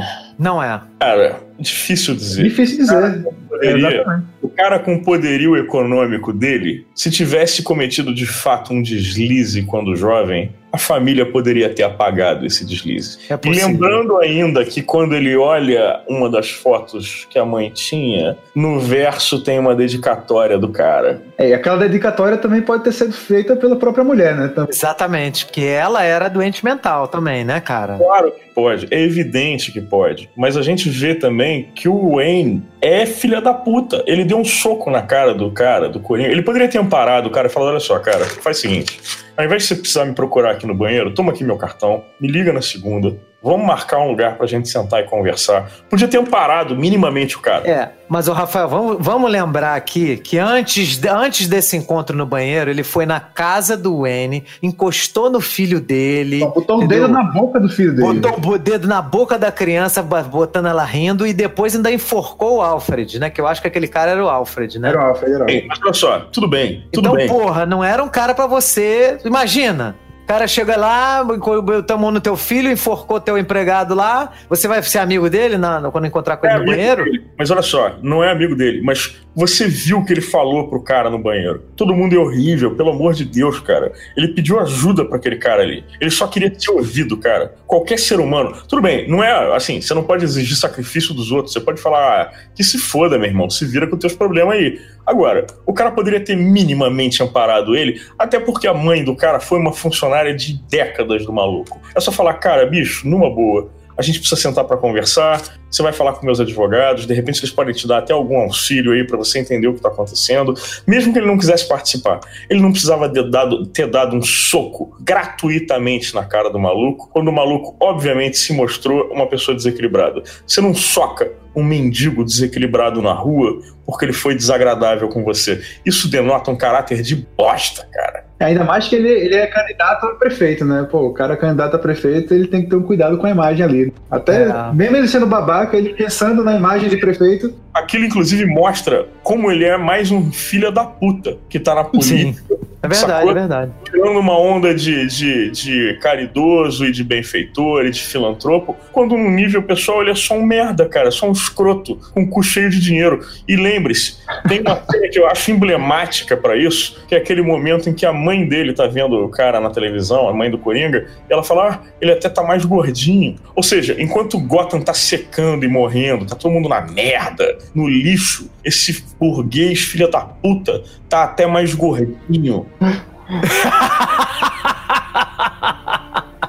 Sério, é, Rafael, você tem um ponto, você tem um ponto. Isso não tá gratuitamente ali, cara. É. É verdade, é verdade. É, de fato, o, o soco é, é realmente foi uma agressão totalmente foi, foi bem foi violência gratuita aquilo ali. Não, não, não, não é gratuita assim. Ela é pode ser exagerada, né? Mas tem a justificativa do filho, pô. Sabe por que? Sabe que, que, que o pai ia querer que o cara chegasse, botasse o dedinho na boca do filho e falasse um bocado de merda. Por que eu acho que é gratuita? Olha hum. só, se o cara tá te assustando, você empurra ele para longe. Você ameaça ele, se você quiser, olha, não volta na minha casa, senão isso, isso, aquilo. Você evita, inclusive, algum grau de contato se o cara é realmente ameaçador. Aquilo ali foi um ato de crueldade, cara. Aquilo ali foi escroto, cara. Foi escroto, cara. É, agora, vamos pegar aqui uma outra coisa que eu achei legal, uma coisa que você estava falando, Rafael, da, até para a gente diferenciar o que, que é realidade e o que, que é delírio né, do personagem, né? É, nós, na nossa vida, né, a, a gente tem uma visão de vida tá muito ligada ao nosso emocional. Então, o que você enxerga no mundo tem muito a ver com aquilo que você Sim, acredita. Projetando, projetando a minha visão de mundo. Exatamente. Então. O filme pode ter realmente alucinação, o cara perde com a realidade. E essa cena com o Thomas Wayne, né? Pode ter acontecido isso. Aquilo ali é o ponto de vista do Coringa. Porque ele só vê o que o outro cara fez com ele. Ele não vê o que ele fez com o outro, entendeu? Então É, o ali. filme todo é subjetivo do ponto de vista Exatamente. Por isso que eu acho o filme genial, porque o Coringa acha que no mundo só tem gente filha da puta. E realmente não tem um personagem que não seja legal ali. O Não, único cara, é o anãozinho. Não, não, não. Eu não acho que ele considere todo mundo filho da puta. Ele- cara, não. Eu acho que assim, todas as. Cara, todas as situações em que ele considerou alguém filha da puta, ele teve alguma razão pra isso. Vai. Pelo amor Não, de Deus. sim, sim, Rafael, olha só, olha só. É isso, mas é exatamente isso que eu tô dizendo. Digamos que eu pense que as pessoas do mundo não são confiáveis, tá? Que eu não posso ter amigos, que eu não posso ter ninguém que eu possa dividir minhas dores, tá? Então eu, quando for atuar no mundo, primeiro, não vou me aproximar das pessoas que, eu, que, que possam ser confiáveis, porque estão fora da minha percepção, porque eu acredito que ninguém presta, tá? Você deve conhecer gente assim, tá? Na sua, né, na sua vida aí. Pessoas que se isolam e não querem contato. E se a pessoa for de fato né, legal e eu de alguma forma tiver algum contato com ela, eu vou enxergar elementos nela que me façam acreditar que ela seja filha da puta. Pra confirmar uma crença que eu já tenho dentro de mim. Então, assim, Sim, isso existe. Sim, isso sim, existe, sim, né? sim, sim. Não, olha só, eu não tô dizendo que o, o, o, o Wayne ou o apresentador lá chegam em casa e ficam furando o olho de passarinho pra passar o tempo, sabe? Não é isso. Mas eles são pessoas que tiveram comportamentos cruéis com aquele cara, brother. Com, com o sujeito, cara. Cara foi chamado naquele programa pra ser humilhado, cara. Exatamente, eu também concordo. Sim, isso eu concordo. Sendo que, Porque não tinha verdade, outro motivo dele ser chamado no talk show, né? Sabe que na verdade eu achei, e eu achei mesmo, aquele stand-up comedy dele razoavelmente inteligente, cara. Aquela, pô, do cara falar que agora ninguém tá mais rindo. De... Pô, aquilo, aquilo foi uma piada brilhante, realmente muito A boa. piada é muito boa. Aquela piada é muito de boa. mim na época, quando eu, queria, quando eu dizia que queria ser um comediante. Olhem, agora eles olham pra mim aqui e não, não riem, mas, pô, aquilo é uma boa piada. Uma E boa aquele piada. caderno dele, aquele caderno dele é maravilhoso, cara. Aquele caderno tem um elemento, um elemento de interesse ali. Principalmente porque, não sei se você reparou, mas tem várias imagens de morte, de sexo, todas socadas ali dentro, com recortes e tal.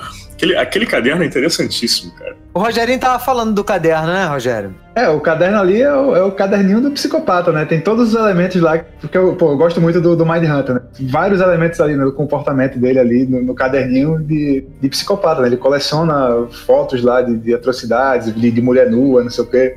E o, o, o filme é legal que ele não, ele não foca muito ali, ele meio que passa rapidamente ali só pra você ter, ter aquela imagem ali de que, que ele não é um caderno de uma pessoa Aquele normal. né? caderninho, aquele caderninho, me parece, e aí a gente vai entrar de novo na questão psicológica, que não é a minha praia, mas de repente o Google aí pode dar uma emendada pra me ajudar. Você tem aquela questão do superego e do ego. Sim, Aquilo ali é o ego sem o superego. exatamente. Que é o psicopata, né? Não, eu digo assim, aquilo ali é ele não, não precisando ter uma camada de verniz pra interagir com a sociedade. Aquilo ali é ele Exatamente. mesmo. Ele sem limites. É. Ah, Vocês, É, vocês perceberam que em algumas cenas ele, ele tá escrevendo com a mão direita e depois troca pra esquerda, ele meio que. Tem coisas no caderno que ele escreve com a mão direita e outras coisas que ele escreve com a mão esquerda, né? Eu não reparei, não reparei, não reparei. É, isso, isso é pra, pra, pra contextualizar a questão do caos, né? Que ele representa, né? Porque, o Rafael, você concorda comigo que aí você é o cara do RPG, né? Você sabe mais de RPG que eu. Que o alinhamento do Coringa é Chaotic Evil. Eu diria que inicialmente nesse filme ele é chaotic neutro, depois ele fica chaotic evil, cara. Entendi. Eu diria que ele muda de alinhamento. E ele muda de alinhamento quando ele mata o terceiro cara no metrô. Maneiro, hein? Maneiro. É a maneiro. mudança de alinhamento dele. E eu te digo em que momento ela acontece. Ela acontece quando ele atira no cara pelas costas, quando o cara tá fugindo já com um tiro na bunda, atira no cara pelas costas e ela se completa quando ele continua apertando o gatilho, não tem mais bala nenhuma ali. Ali ele mudou. Maneiro, né, cara? Pô, essa cena é sinistra. Essa cena é, Cena sinistra. é a cena de libertação dele, né? É a cena que a partir dali ele, ele muda. Que é a cena que ele decide parar de fazer as coisas pra agradar a mãe, né? E aí Não que se- é, eu, eu, eu não acho que ele decidiu, cara. Aquilo ali é o elemento de segurança dele. é sim, sim, mas é ele, ele, ele se revolta, né? Porque ele lê, ele, ele lê aquele, aquele, aquele material que ele pega lá no, no hospital psiquiátrico sobre a mãe, sobre a infância dele, e ele tem acesso a informações que ele era abusado, né? Fisicamente Uhum, ele apanhava, né? Do companheiro Sim. da mãe. O conselho tutelar precisou intervir, né? Quer dizer, uma coisa muito dura, muito complicada. pra Lembrando, que, mais uma vez, a gente não tem certeza se isso é real. Porque ele, por exemplo, não tem lembrança. Exatamente, é. Exatamente. Pode ser que nada disso seja realidade. Pois é. A gente não tem certeza se isso é um elemento real. E você vê, e ali a, a simbiose era tão grande, a necessidade de dominá-la era tão grande que quando ele se rebela, o que, que acontece com ela? Ela tem logo um ataque cardíaco. Ela não Uhum. aguenta segurar ele com ele se rebelando. Ela queria ele, né? Ela não sendo. aguenta ser confrontada, né? não aguenta confronto. Ela queria ele mansinho. E aí ele fala: Não, porra, você me enganou, caralho. Né? Então, cara, e aí, cara, é sinistro quando ele mata ela, né? Mas eu acho que o ataque do coração dela não tá necessariamente correlato a esse. Eu não sei, cara. Não, não, tem relação, Rafael. Tem sim, tem sim. O emocional, né? Que faz ela ter aquele, Sim, mas, aquele mas ataque. Eu não sei se era exatamente esse o elemento que leva ao ataque cardíaco, cara. Não, é, é mais de um elemento. Obviamente, a idade, a ação física dela. Sim, sim, sim. Óbvio. Mas É. eu digo assim, eu não sei se é a confrontação dele, mas é uma. A, a, a vir à tona uma coisa que ele não deveria saber. Não é necessariamente a confrontação, eu acho que é a revelação de um segredo bem guardado. sabe? Sim, não, mas também, também, né? Até porque ela põe tudo pra debaixo do tapete, né, cara? Ela, ela diz que ela era apaixonada pelo Wayne, que eles, né, que eles eram, tinham um grande romance, que é um grande Uhum. homem. Ela fantasia tudo, tudo na cabeça dela é fantasiado. E quando você confronta com a realidade, uma pessoa que tá se, né, ela, ela tá muito presa naquela fantasia ali, se ela não que estiver disposta a enxergar, é, é um golpe duro, cara. É complicado. Não sei, É? não sei. Uhum. Agora, o Rogério, a gente estava comentando sobre como o Coringa ele é, ele é, é demonstrado no filme, né, como uma pessoa que faz as coisas de forma inversa, né, contra a, a, a- regra, né? O que, que, que você estava falando comigo mais cedo sobre o hospital lá na entrada É, dele? né, né, quando ele tem essa cena no, no hospital, que a polícia vem confrontar ele, né? Que tem aquela cena na, na porta, que ele tenta entrar pela saída, né? É, e aí já mostra é, é, também uma cena bem simbólica que nesse momento ele já não quer mais encaixar, agora ele vai seguir o caminho dele, né? Ele vai. Agora é ele que, que, que tá ditando as regras, né? Então ele. O policial diz, ó, você não pode entrar por aí porque aí é saída. Aí ele vai e entra, né? Mesmo assim. Então tem, tem essa simbologia bem legal. E é uma cena legal também que ela usa um pouco de humor. Fica dando tchauzinho pro sensor e tal. Que, assim, mesmo sendo um filme pesado, acho que o fato do, do, do Todd Phillips ter esse histórico de, de comédia, ele consegue colocar uns, uns, uns momentos assim de leveza pra, pra facilitar você digerir o filme, né? Porque senão é só, só pancada o tempo todo. É verdade. Aí também tem a cena do, do stand-up, né? Tem, uma- que ele tá lá anotando as coisas no stand-up e ele ri sempre no setup de piadas, né? O cara começa a contar a história ele gargalha. Aí quando ele entrega o punchline, né? Que é, que é a piada mesmo, que é o momento de rir, todo mundo ri e ele fica sem rir, né? Então mostra que ele, ele tá em outra frequência, né? Ele não. Ele não tem a mesma referencial que todo mundo, né?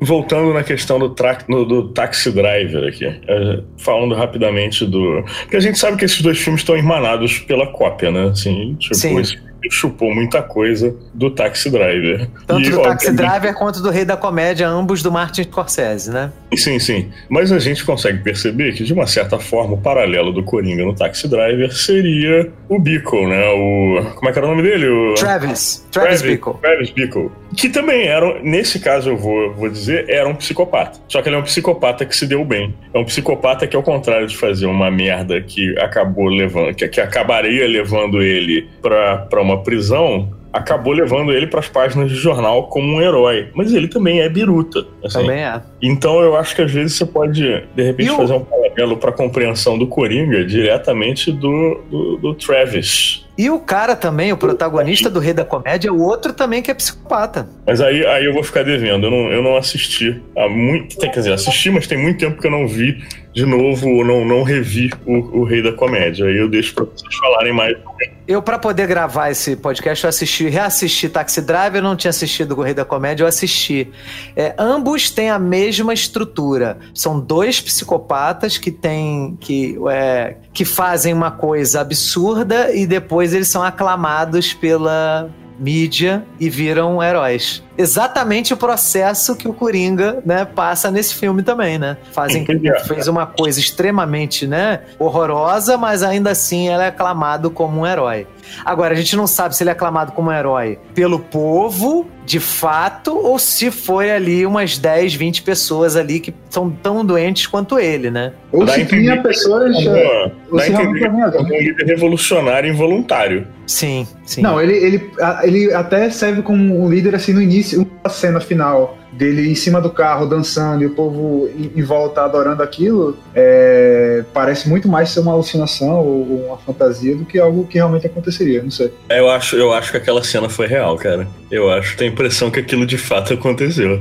É, é a, a, fica, a gente fica na dúvida. Assim, eu acho que aconteceu a cena, mas a dimensão da coisa, tipo, como se fosse assim, ali ele tá sendo abraçado por Gotham, né? Gotham tá dando as boas-vindas para finalmente o novo homem que ele é, né? E todo mundo tá apoiando. Será que é de fato a cidade inteira? Ou são ali 50 pessoas, 20 pessoas, ao invés de mil, né? Não sei, né? Aí, mas é, mas é a beleza do filme é a gente ter essa discussão, né? Será que é realidade? Será que é mentira, né? Será que é a cabeça do cara que tá fantasiando aquilo, né? É, eu acredito que é fantasia porque a cena seguinte ele tá, tá internado, né? Tá preso. É. Porque é ele, ele ali é, é como se fosse uma ação, né? Porque o Coringa, o, um dos apelidos dele é príncipe do crime, não é? Aham. Uhum. Então, ele tá sendo coroado ali, ele tá sendo o príncipe de Gotham, né? Da criminalidade de Gotham, né?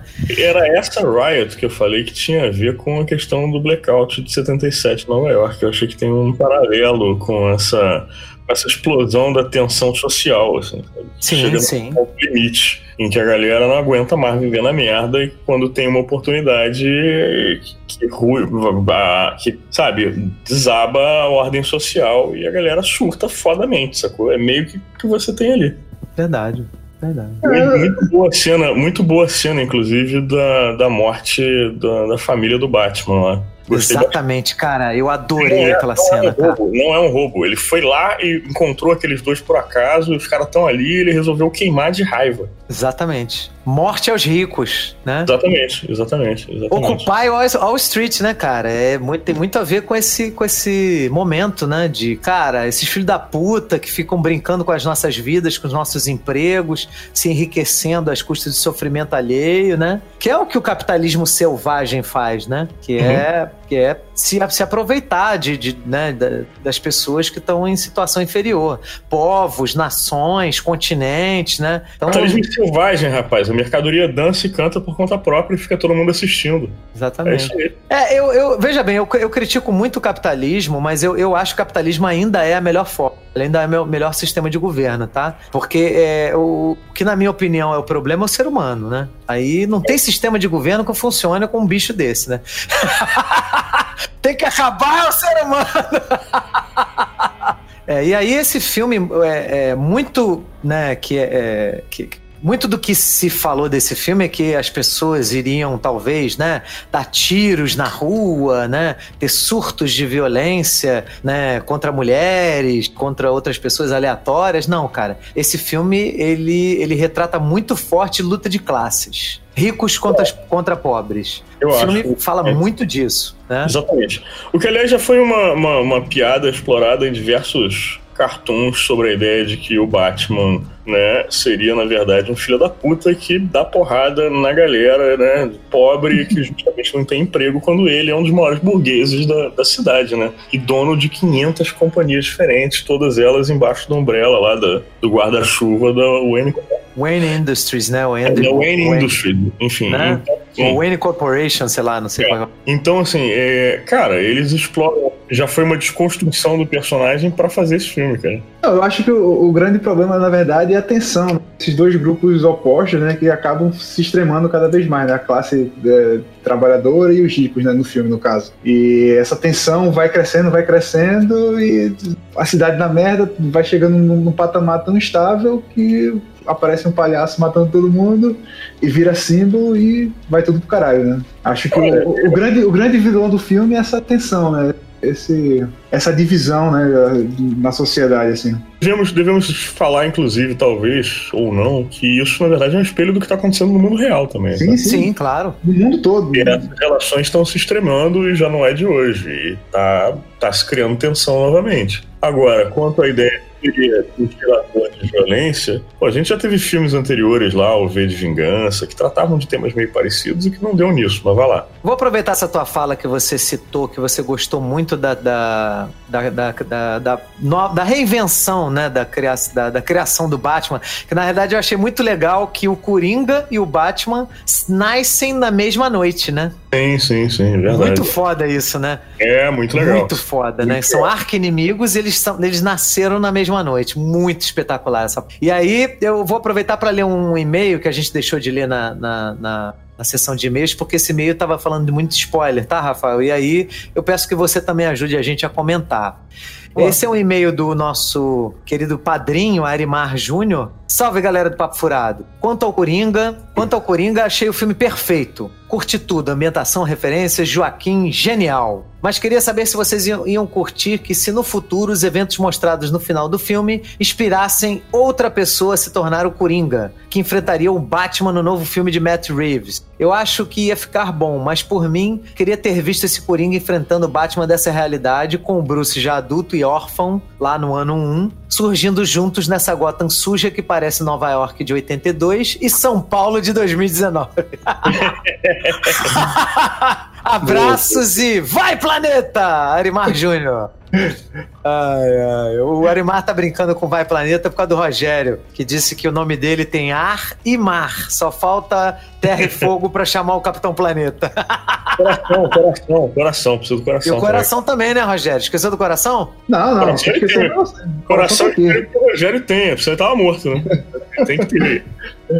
E aí eu vou aproveitar isso que a gente falou origem do Batman, o que, que vocês acham de no futuro, lá no próximo filme do Batman, eles aproveitarem esse Coringa, né, para pegar um cara fazendo um copycat desse Coringa? Acho que funciona, cara, mas precisa. É, se você é... estabelece que já existia um Coringa em 81 e o Batman era criança, e você depois vai ter um Coringa adulto lutando contra o Batman, faz sentido ser copycat, né? Bem, mas olha só, é... que idade tá o Joaquim Fênix aí? Ah, não, ele ah, não vai funcionar. Deve estar tá nos 50. É.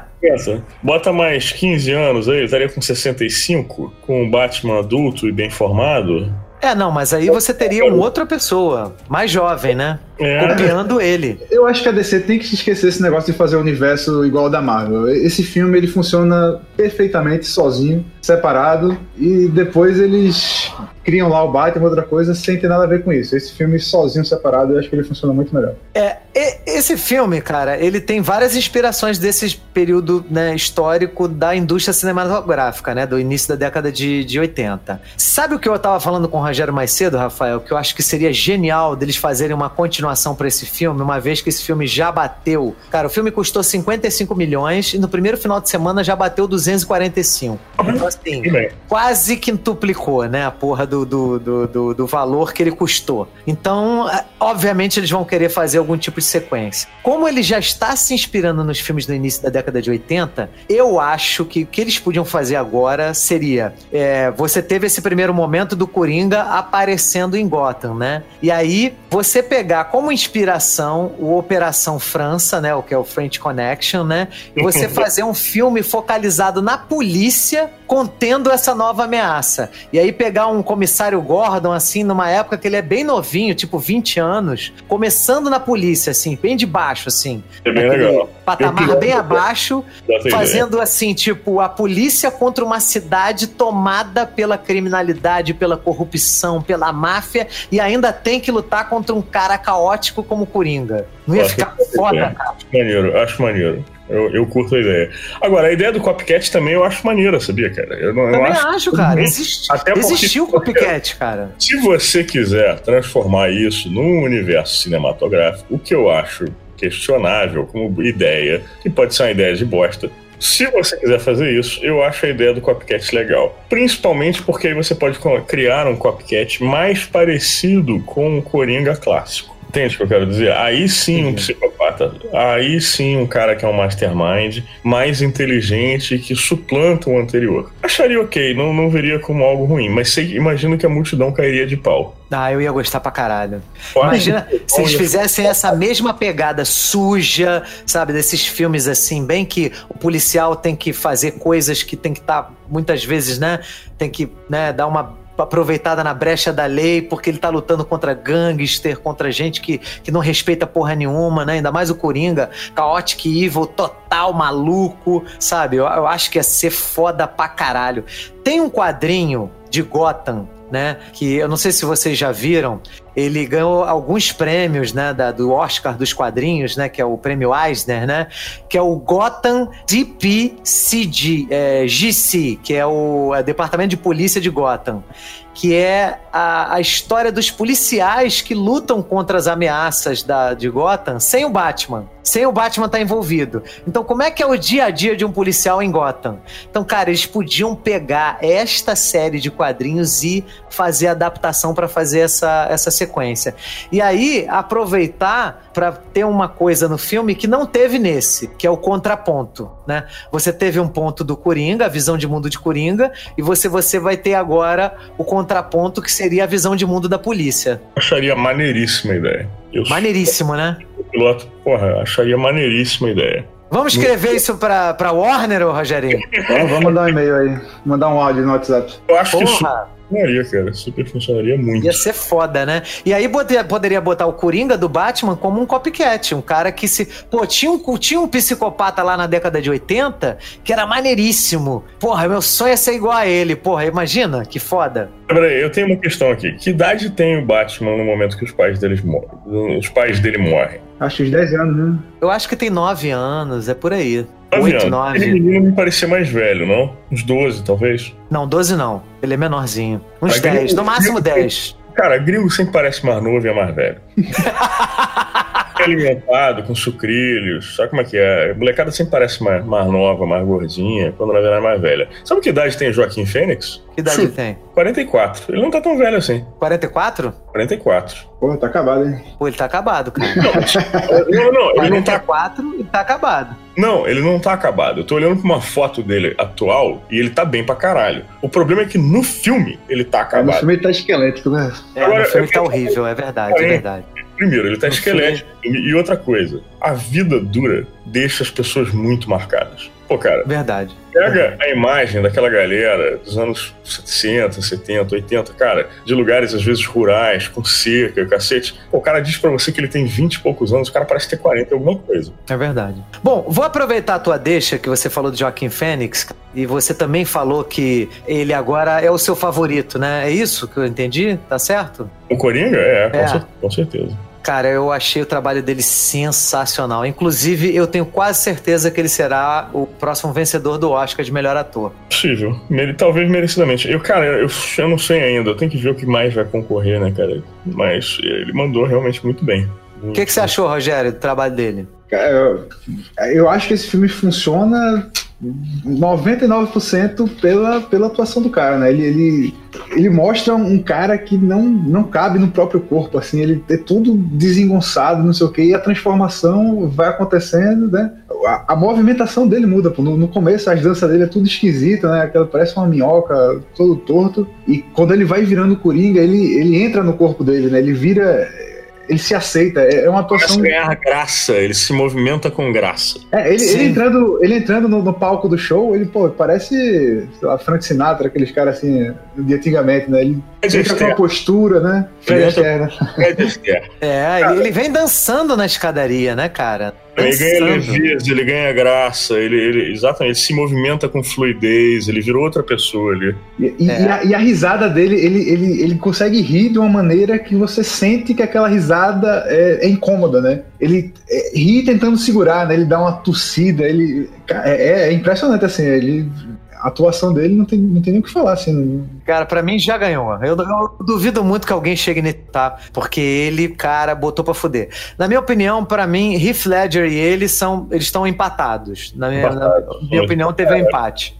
Quase, quase, eu diria que é quase um empate. O Heath Ledger também é muito bom. Mas olha só, galera, uma curiosidade. Sabe o Jared Leto? Esse aqui, ele é o protagonista, né? O filme, o filme é dele, né? Lembra, lembra do Coringa, do Jared do tempo Leto? de tela, né? Eu, eu gostaria de não lembrar, né? Eu Lembra. gostaria muito de não lembrar. Porque aquilo é um débil mental, né? Aquilo não tem um. Aquilo não tem um. Né? Não, não tem, não tem inteligência pra porra nenhuma, aquela merda. Mas chuta a idade daquele Coringa. Quantos anos? 47, cara. É mais velho do que o, do que o Joaquim Fênix. Três anos. Caralho. Parece. Peraí, do- o Joaquim Fênix tem 34 que você falou? Não, não, tem 44. Ah, tá. tá. O Jared O Leto. Joaquim Fênix que é mais velho que ele, né? Não, o Jared Não. Leto é 47 anos, cara. Ah, 47? Caraca, mó cara de, de, de. Duas décadas mais novo, né? Porra. É mesmo. Né? É, mas o Jared Leto, cara, eu nem. É, Nem vale a pena mencionar esse filho da puta aqui, que pelo amor de Deus, cara. o cara tirou uma onda de que ia ser o fodão, de que ia botar pra quebrar, só porque ganhou um Oscar, se acha o máximo. E aí chegou lá, passou vergonha, fez um personagem merda, entendeu? Um filme de merda, um, É. um roteiro de merda, e ele ainda fez aquela porra daquela E aí- vergonha. mas aí também talvez a culpa não seja do cara e talvez você não tenha visto o que ele fez de bom. Depende de como cortaram o filme, depende da pressão dos produtores. É que a gente pegar a Fernanda Montenegro e me botar numa novela Cadê Zazar? É o clássico da cara, sabe? Fudeu, vai ficar uma merda, sacou, cara? É uma É merda. verdade, é verdade, Mas- é verdade. Porra, então, pessoa mas- sinistra, é uma baita atriz do caralho, sacou? Sim, sim, é, você tem um ponto, Rafa. você tem um ponto. Não, mas o Jared Leto, ele, ele, ele enfeitou muito, ele ficava mandando rato morto pra galera, ficou essas frescuras, né? Jared Leto, pelo amor de Deus. Não, Ele seguiu a- a- exatamente o que o, que o personagem do Robert Downey Jr. lá no Trovão Tropical manda uma pessoa não seguir. Nunca, quando você fizer um doente mental, nunca vá para o totalmente retardado. Você tem que, você tem que ser sempre um, um- algum tipo de talento, entendeu? O Rayman lá, o Dustin Hoffman, ele sabia contar cartas, né? O Forrest Gump sabia fazer investimentos, né? Investir em ações. Então você, você não pode ser completamente retardado, entendeu? O, o Coringa do Jared Leto, ele é completamente imbecil. É um Cara, personagem imbecilizado. Tempo disso. Aí que tá, eu acho que ele não, tem, não teve nem tempo de tela pra isso, cara. Ele só sabe rir, falar merda e fazer coisas que não sabe. Porque eu entendo que o Coringa é um personagem caótico e tal, ele faz o que der na telha, e aí eu achei sensacional a cena que ele mata um dos, palha dos, dos caras que trabalhava como palhaço e deixa o anãozinho vivo. Eu achei sensacional essa cena. Aquela cena é maravilhosa. Puta Que que cena espetacular. pariu. Né? Porque a gente tem certeza que aquele anãozinho vai morrer, né?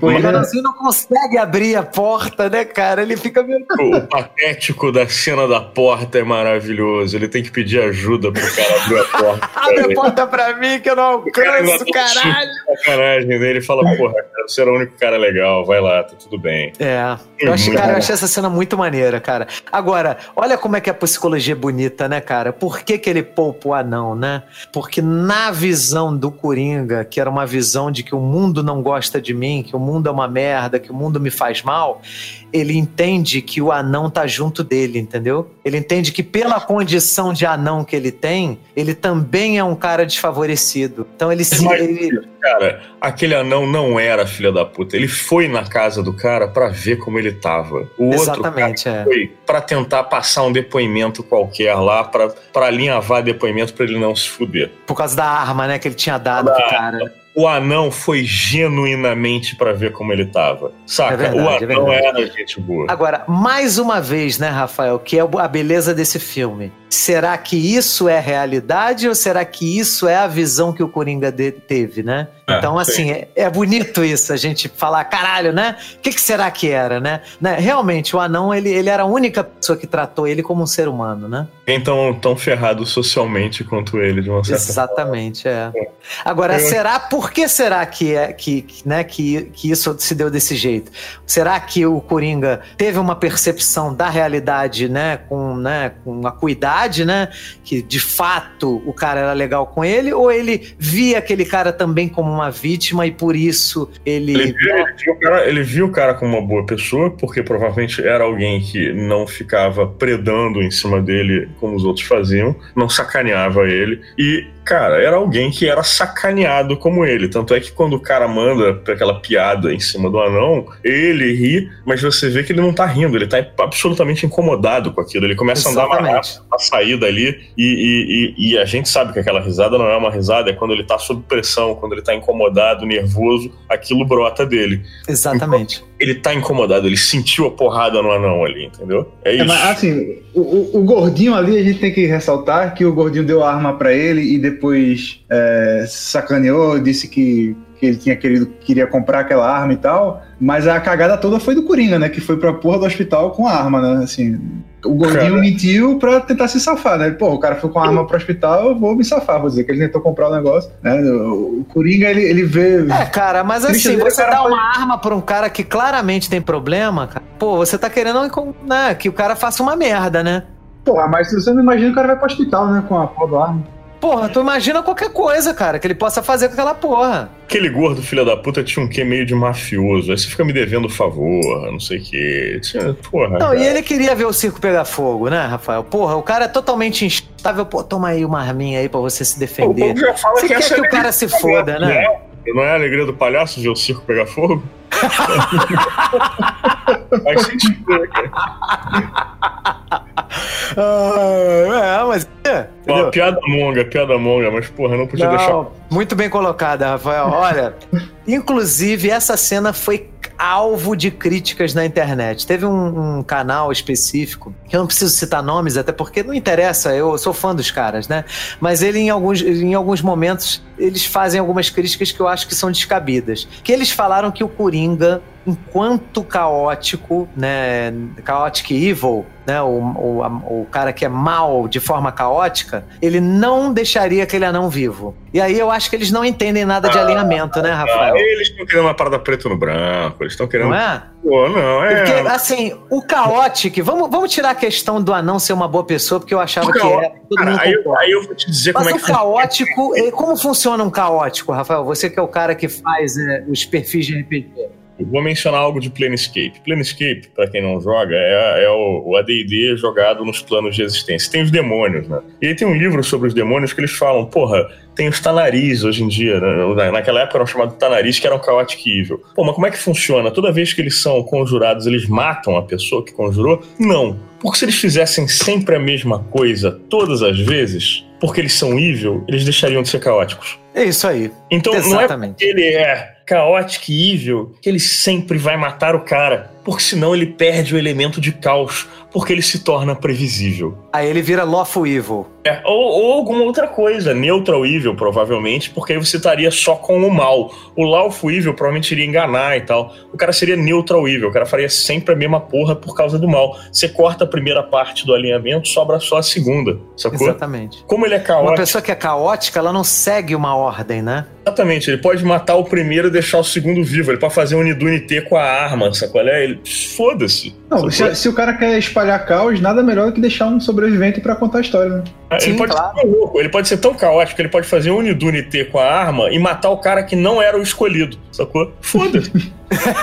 é verdade, é verdade. É o que ele faz no, nos filmes do, do, Nolan, né? E aí é, eu percebi muito claramente que esse personagem, né? Eles quiseram fazer também uma homenagem ao filme do, do, do, do Coringa lá do Nolan. Porque a gente percebe alguns ângulos que o, o Joaquim Fênix é filmado, né? Na, naquele maquiagem de Coringa, que fica igualzinho ao Heath Ledger. Vocês já perceberam isso em alguns ângulos de, de câmera? Tem, tem uma cena no, no, carro, né, quando ele tá preso, que é, lembra a cena do Coringa do, do Batman, do, do, Dark Knight também, né? Que ele tá no, no, carro de polícia com a cabeça para fora e tal. Sim, sim, sim. Mas, é, mas esse lance da, da maquiagem se sobrepor e você. Não, não cheguei a, a pegar, não.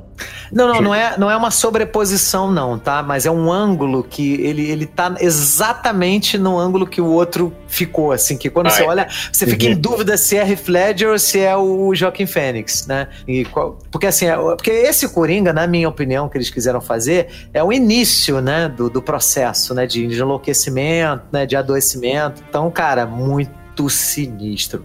Outra crítica que esses caras fizeram, e aí eu quero debater aqui com vocês, é que eles acharam que o Todd Phillips, que é o diretor do Coringa, ele teve a presunção de se equiparar a mestres do cinema como o Martin Scorsese, como uh, William Friedkin, que é o diretor do, do Operação França e também do Exorcista, e o Walter Hill, que é o diretor do, do Warriors, né? Então, eles acham que ele foi pretencioso, né? E, ele teria produzido o quê? Um pastiche a partir dessa pretensão exagerada? É, eles acham que ele não gerou, o filme não gerou uma discussão tão profunda quanto os filmes clássicos. E que ele não, ele não, não conseguiu a, ambição Porra, de se equiparar a esses caras. Primeiro, assim, é, não sei, o Warriors estava nessa brincadeira dessa comparação, porque o Warriors não gera nenhuma discussão séria sobre porra nenhuma, tá? É, exatamente. É. é... Eles chegaram a citar o Warriors. Apesar, citaram... apesar de, curiosamente, o Warriors ter tido uma grande influência dentro do movimento punk brasileiro, tá?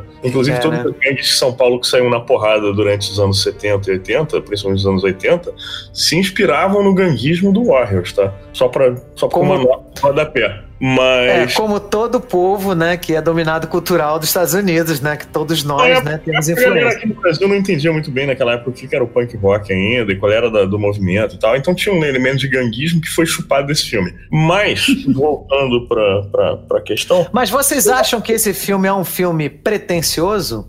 Não. Pô, é difícil... Cara, é difícil, é difícil. Eu precisaria de mais tempo para digerir esse filme para poder te dar essa resposta. Porque tem, cara, filmes depois que você assiste, eles vão te deixando um aftertaste na boca, sabe? Você vai com o tempo remo remoendo aquela coisa e até você chegar a um veredito final. Para mim tá muito recente para te, te dizer se ele é ou não um filme pretencioso. Depende de como ele vai envelhecer para mim. Okay. Eu não, não, consigo te dar essa resposta agora. Eu sei que, assim, é, se você parar pra pegar, sei lá, todo o material lá do, do, Tarantino, ele é recorte de um milhão de outras coisas, sabe? Sim, claro. Então, assim, você chupar as outras coisas e, e referenciar elas não é necessariamente ruim. E você não precisa necessariamente apagar os teus passos. Até porque nada se cria, né, Rafael? Tudo se copia. Você vê, o próprio Coringa é baseado no romance do Vitor Hugo, que é o Homem que Ri. Sim. Sim, que, é base, sim, que, é. que, eles, que, eles já, que eles conheceram assistindo o filme, que é de um cineasta expressionista alemão, entendeu? Então. Novos clássicos, Indiana Jones, por exemplo. Porra, tem até uma remontagem de Indiana Jones feita só com cenas de outros filmes, sabe? É baseado nos seriados de, de, de que passavam no cinema antigamente. Ah, cara, foda-se, sabe? Tipo, é. eu acho que a discussão meio vazia. Rogério, sua opinião. Não, não acho que é porque assim, você vai fazer uma coisa, você quer ser bom, você se inspira em quem é bom, né? Assim, então, é... e pretencioso porque assim, ele, ele fez o filme e deu deu o filme pro, pro ator dele brilhar, né? Então, assim, você vê muitos, muitos é, diretores aí que pegam o filme, faz o filme todo em plano de sequência, sem necessidade, porra, faz vários truques de câmera, não sei o que, para mostrar que é um grande diretor, para dizer que tem um controle assim. Eu acho que ele fez um filme inspirado no, no Scorsese, e, mas ele deu a identidade dele e o filme foi simples e ele deixou o, o, o ator dele brilhar. Não, não, vejo presunção não aí, não. É. Lembrando que um trabalho sólido, bem feito. Lembrando que o Deniro tá muito bem Eu concordo com você, Rogério, porque assim, eu, eu não vejo pretensão. Assim, é, é, claro que quando a gente almeja, né, se, se, basear, basear nossa obra em alguém que a gente admira, a gente tem que, porra, né, atirar pro alto, né, num, num é. nível alto. Não vou atirar pra baixo, né? Pra boa... Fake it until you make, until you make it. Não é essa a, é, negócio? Finge até você conseguir. Bom, se é um fingimento ou não, o cara mandou bem. Eu gostei do filme. Porra, que... bom pra caralho o filme. Porra, o espetacular. Segura, segura bem o filme. E o Robert De Niro também tá muito bem, sendo que ele hoje em dia às vezes atua a la caralha e ele não está atuando lá caralho nesse filme, o que já é uma boa coisa. Então, sei lá. É, Sim. um trabalho muito bom. O cara conseguiu extrair bem os atores, conseguiu filmar bem, conseguiu mostrar o que ele queria. Então, assim, não vejo porque presunçoso. É porque eles dizem, na opinião deles lá, eles dizem que o, a discussão é rasa. É, é eu acho, assim, é, é não, não, quero colocar coisa na boca deles, assim, mas eu vejo um pouco de preconceito, né? O Todd Phillips é um cara que veio da comédia, pô, o cara escreveu Borat, fez Se Beber no Caso, e aí, sei lá, talvez o pessoal se incomode que o cara esteja fazendo um filme bom, assim, sério, não sei. Ah. Eu vou ler aqui mais um e-mail de um nosso padrinho nosso, que é o Marcelo Quintanilha, nosso amigo e nosso padrinho, e aí a gente continua essa discussão, porque eu vou pegar um conteúdo aqui que ele escreveu, tá?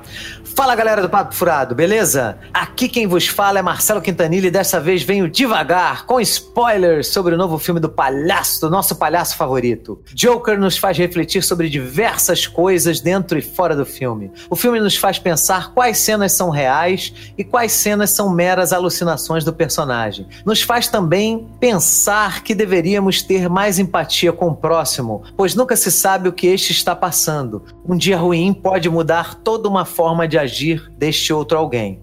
O que achei mais interessante é como uma pessoa, neste caso o Coringa, se tornou um símbolo, um ideal, mesmo sem intenção. Todo o contexto da cidade e da população os fizeram pegar o Coringa como alguém a ser seguido.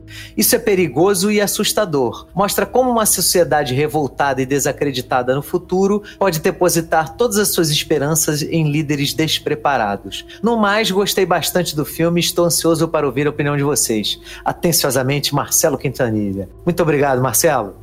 Pegando aí a, a, o gancho aí do Marcelo, e, e também, de, né, eles, o filme foi acusado de ser raso, de não, não propor nenhuma discussão.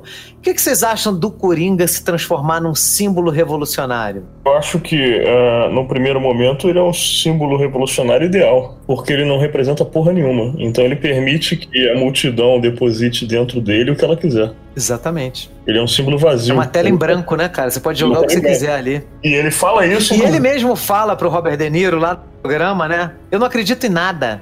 Foda-se. Né? E aí o povo pode projetar nele o que ele, o que ele quiser. Seja violência pela violência, seja revolta social, seja, seja a, a, a luta de classe de uma maneira mais estruturada, seja. Foda-se, cara. É, é... Olha só, pensa na camiseta do Che Guevara como ícone político. Boa parte das pessoas que usam a camiseta do Che Guevara na faculdade não tem uma ideia muito clara do que diabos todo aquela, sabe, quem foi aquele personagem desde o início, né, né?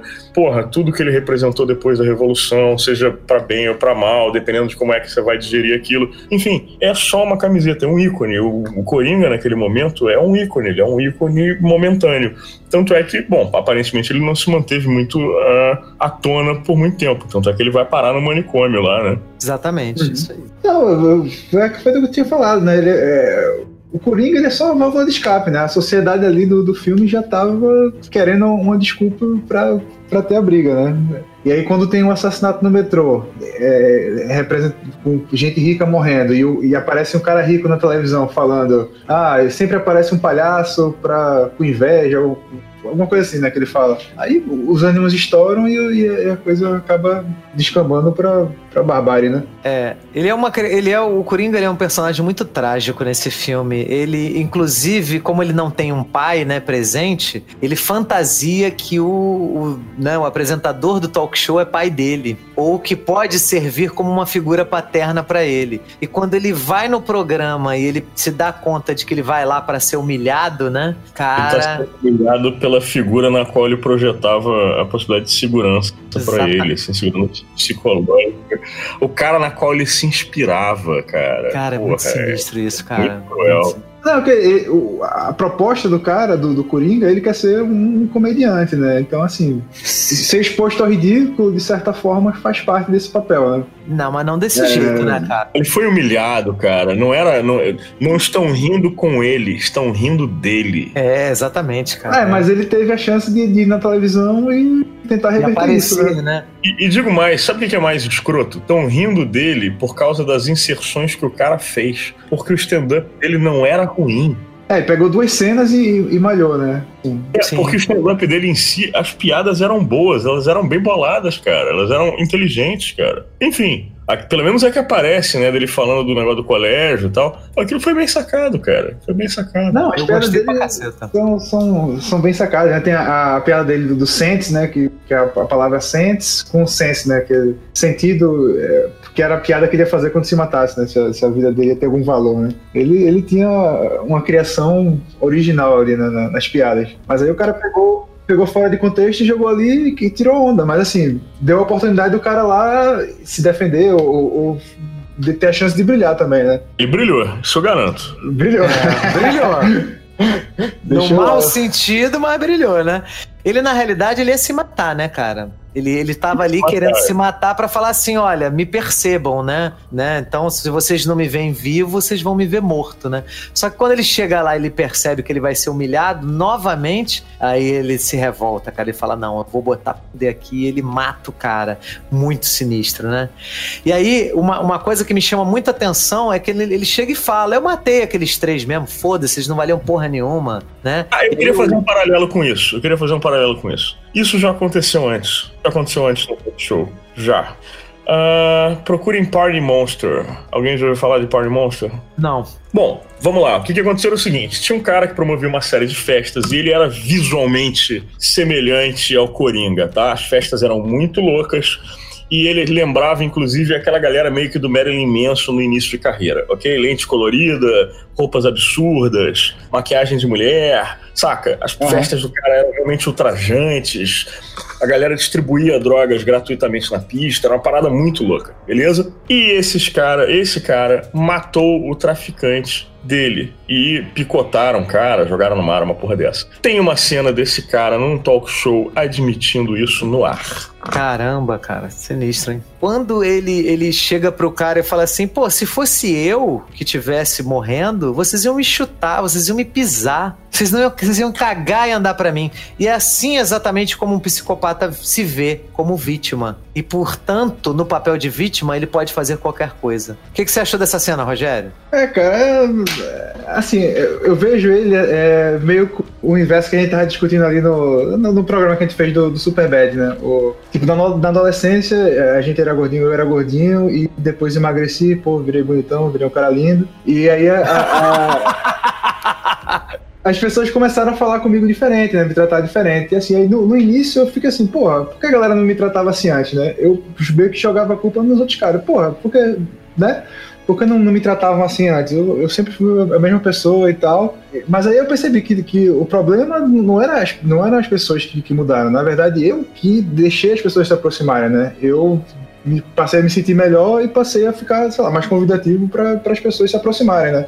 Também, é. Então, uma é, coisa é, interfere na outra. Pois é, a percepção, na verdade, o, o a gente acaba projetando as coisas para os outros, quando na verdade a gente tem uma grande parcela de culpa nisso, né? E o Coringa ele passa do processo reverso, né? Ele, ele, ele passa a jogar a culpa nos outros no final, né? A realização ele realmente ele acredita que todo mundo que é culpado, que ele tá certo, e é aquilo que acontece, né? Ele acha que todo mundo tá, tá contra ele, que todo mundo tá errado e ele vai tocar o foda-se. Eu tenho uma história parecida, e isso até é, que com a sua, né, Rogério? Essa coisa de emagrecer. Eu era gordinho também na, na adolescência, no, no início, né? No final da infância, né?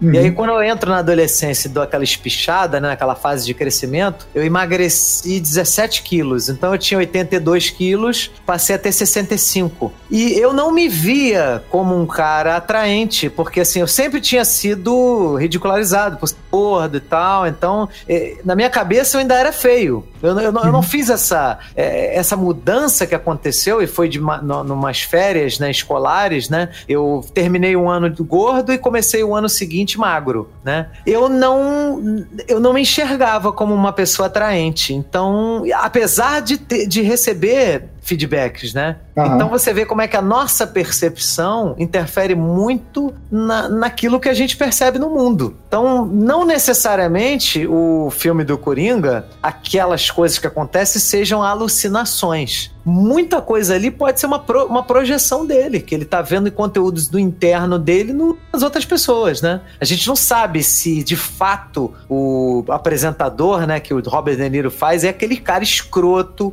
se o Thomas Wayne é um cara escroto. Ah, não, você, é? Sabe qual é o problema? Você não pode. Olha só, eu entendo que o filme lida com ambiguidades, tá? Sim. Mas parando para pensar claramente aqui, ele não pode ser tão jogado no vazio assim. Eu acho que o único momento em que alguma coisa de fato é alucinação são os momentos em que isso é esfregado na sua cara. Eles não iriam fazer o filme inteiro sendo uma grande alucinação. E no dia seguinte ele acordou e estava tudo bem. Saca? E eu acho que tem aí uma, uma questão, sabe? E essa questão é quando isso acontece é deixado claro para você. Minha opinião. Sim, sim, pode ser, pode ser também. Cara, eu, eu achei esse filme muito forte, porque você. Ele é um filme inteligente, ele, ele sugere, entendeu? Ele não é aquele filme que define, ele sugere. Aí você, né? Is it just me? Or is it getting crazier out there? Então, dito isso, Rafael, eu quero que você dê uma nota de 1 a 5 para Coringa e dê suas considerações finais. Uh, minha nota é algo entre 4,5 e 5, cara. Eu tô ainda na dúvida se eu dou um 5 total, porque eu teria que parar para digerir esse filme com o devido cuidado. Talvez assistir ele de novo. Mas um 4,5 ele vai, cara. Mole. Excelente filme. Você tem alguma consideração final a fazer? Consideração? Cara, é, é um excelente filme foi muito bem sacada a ideia de manterem esse filme ambientado nos anos 70. E ele bebeu de boas fontes. Eu não diria que ele é um pastiche, eu diria que ele é uma, uma, uma obra original, razoavelmente original, que não se interessa por, por cobrir as pegadas que levaram à criação dele. E, e é isso, cara. Eu não sei, eu recomendo. Vai lá, vai no cinema, assiste. Agora, dentro das suas considerações finais, eu tenho uma última pergunta. Tipo, você acha que esse filme faz apologia à violência? Não, cara, não. Pelo amor de Deus, óbvio que não, cara. Porra. Você acha que esse filme estimula as pessoas a resolverem suas questões, seus né, conflitos utilizando a violência? Você acha que Bacurau faz isso? Não, de jeito nenhum. Mesma coisa. É, né? Já vi crítica aqui dizendo de gente falando que Bacurau era uma, um, um incentivo à barbárie. Porra, vai tomar no cu, cara. Vê o filme ah, de novo. Se fuder, porra. porra. Vê o filme Você de viu cara. errado, né? Você viu errado, cara. Porra. Rogerinho, é suas considerações finais, nota de 1 a 5 e a mesma pergunta para você. Você acha que esse filme faz apologia à violência? Então, primeiramente, é, eu adorei o filme é, excelente.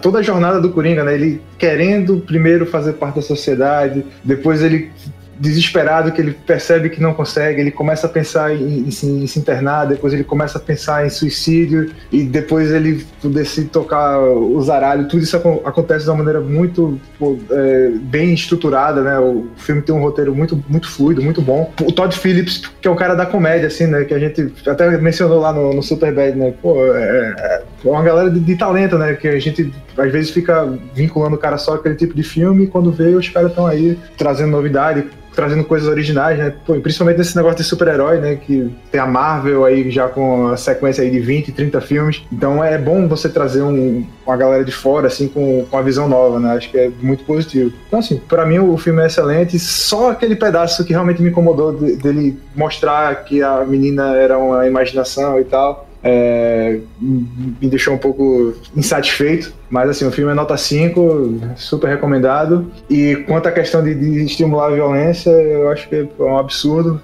É, a arte está aí para ser feita e para ser contada, cada um interpreta a sua maneira. E pô, o que estimula a violência é a violência em si, né? não, não a arte, não não um diálogo, essas coisas que a gente tem com esse filme. Exatamente, cara. Eu acho que obra de arte nunca vai conseguir estimular o ser humano a fazer algo que ele já não tenha dentro dele. Então, é, isso, é, isso é uma falácia, isso é um absurdo dizer que um filme, ou um, né, um quadrinho, ou um videogame vai fazer as pessoas atacarem as outras, sabe? Tem nada a ver. E principalmente esse filme que tá, você tá vendo um ponto de vista de uma pessoa com doença mental. Então, então não, não tem nada disso isso. Isso são coisas que as pessoas ficam inventando para, sei lá, criar, né? likes e dislikes e destaques na mídia. Então, minha nota também é 5 para Coringa, filme foda para caralho. E aí, nas minhas considerações finais, eu vou dar um recadinho para DC. DC, muito obrigado, sua cambada de filhos da puta, até que enfim fizeram a porra de um filme decente, até que enfim respeitaram os fãs, até que enfim pararam com essa porra de botar é, protagonista em academiazinha, é, o cara vem do crossfit, já pode ser o super-homem, já pode ser o Batman, vai tomar no cu. O filme do ano é Coringa, rapá. Coringa é foda, é isso que eu quero ver no universo DC. Não quero ver porra de morcego vampiro, de vampirinho, de, de filha da puta de Robert Pattinson que brilha no escuro, não, caralho. Nota 5. Pô, quanta revolta. é, é, eu achei muita revolta esse, hein? Tá, calma aí. Pô, sempre existe a possibilidade do Robert Pattinson encontrar o Joaquim Fênix, Ferrari. Não, não, não se anime muito. Tá que é, pariu. Rogério, você tem algum comentário pertinente? Não, eu só queria dizer que, pô, o, Coringa tá, tá muito frágil, ele se sensibiliza com coisas muito simples, pô. A Nova York da década de, de 70, 80 ali perde facilmente aqui pro Rio de Janeiro. Sujeira, putaria, tudo assim a gente encontra muito mais fácil. Ele ainda conseguia andar de transporte público sentado, né? Então a vida dele tá muito melhor que a de muita gente. Então, pô, para de frescura aí. Perde não, não perde não. Era pior, cara. Era mais sujo, era mais feio, cara. Não perde não. Era foda, cara. Though your heart is aching. Smile, even though it's breaking.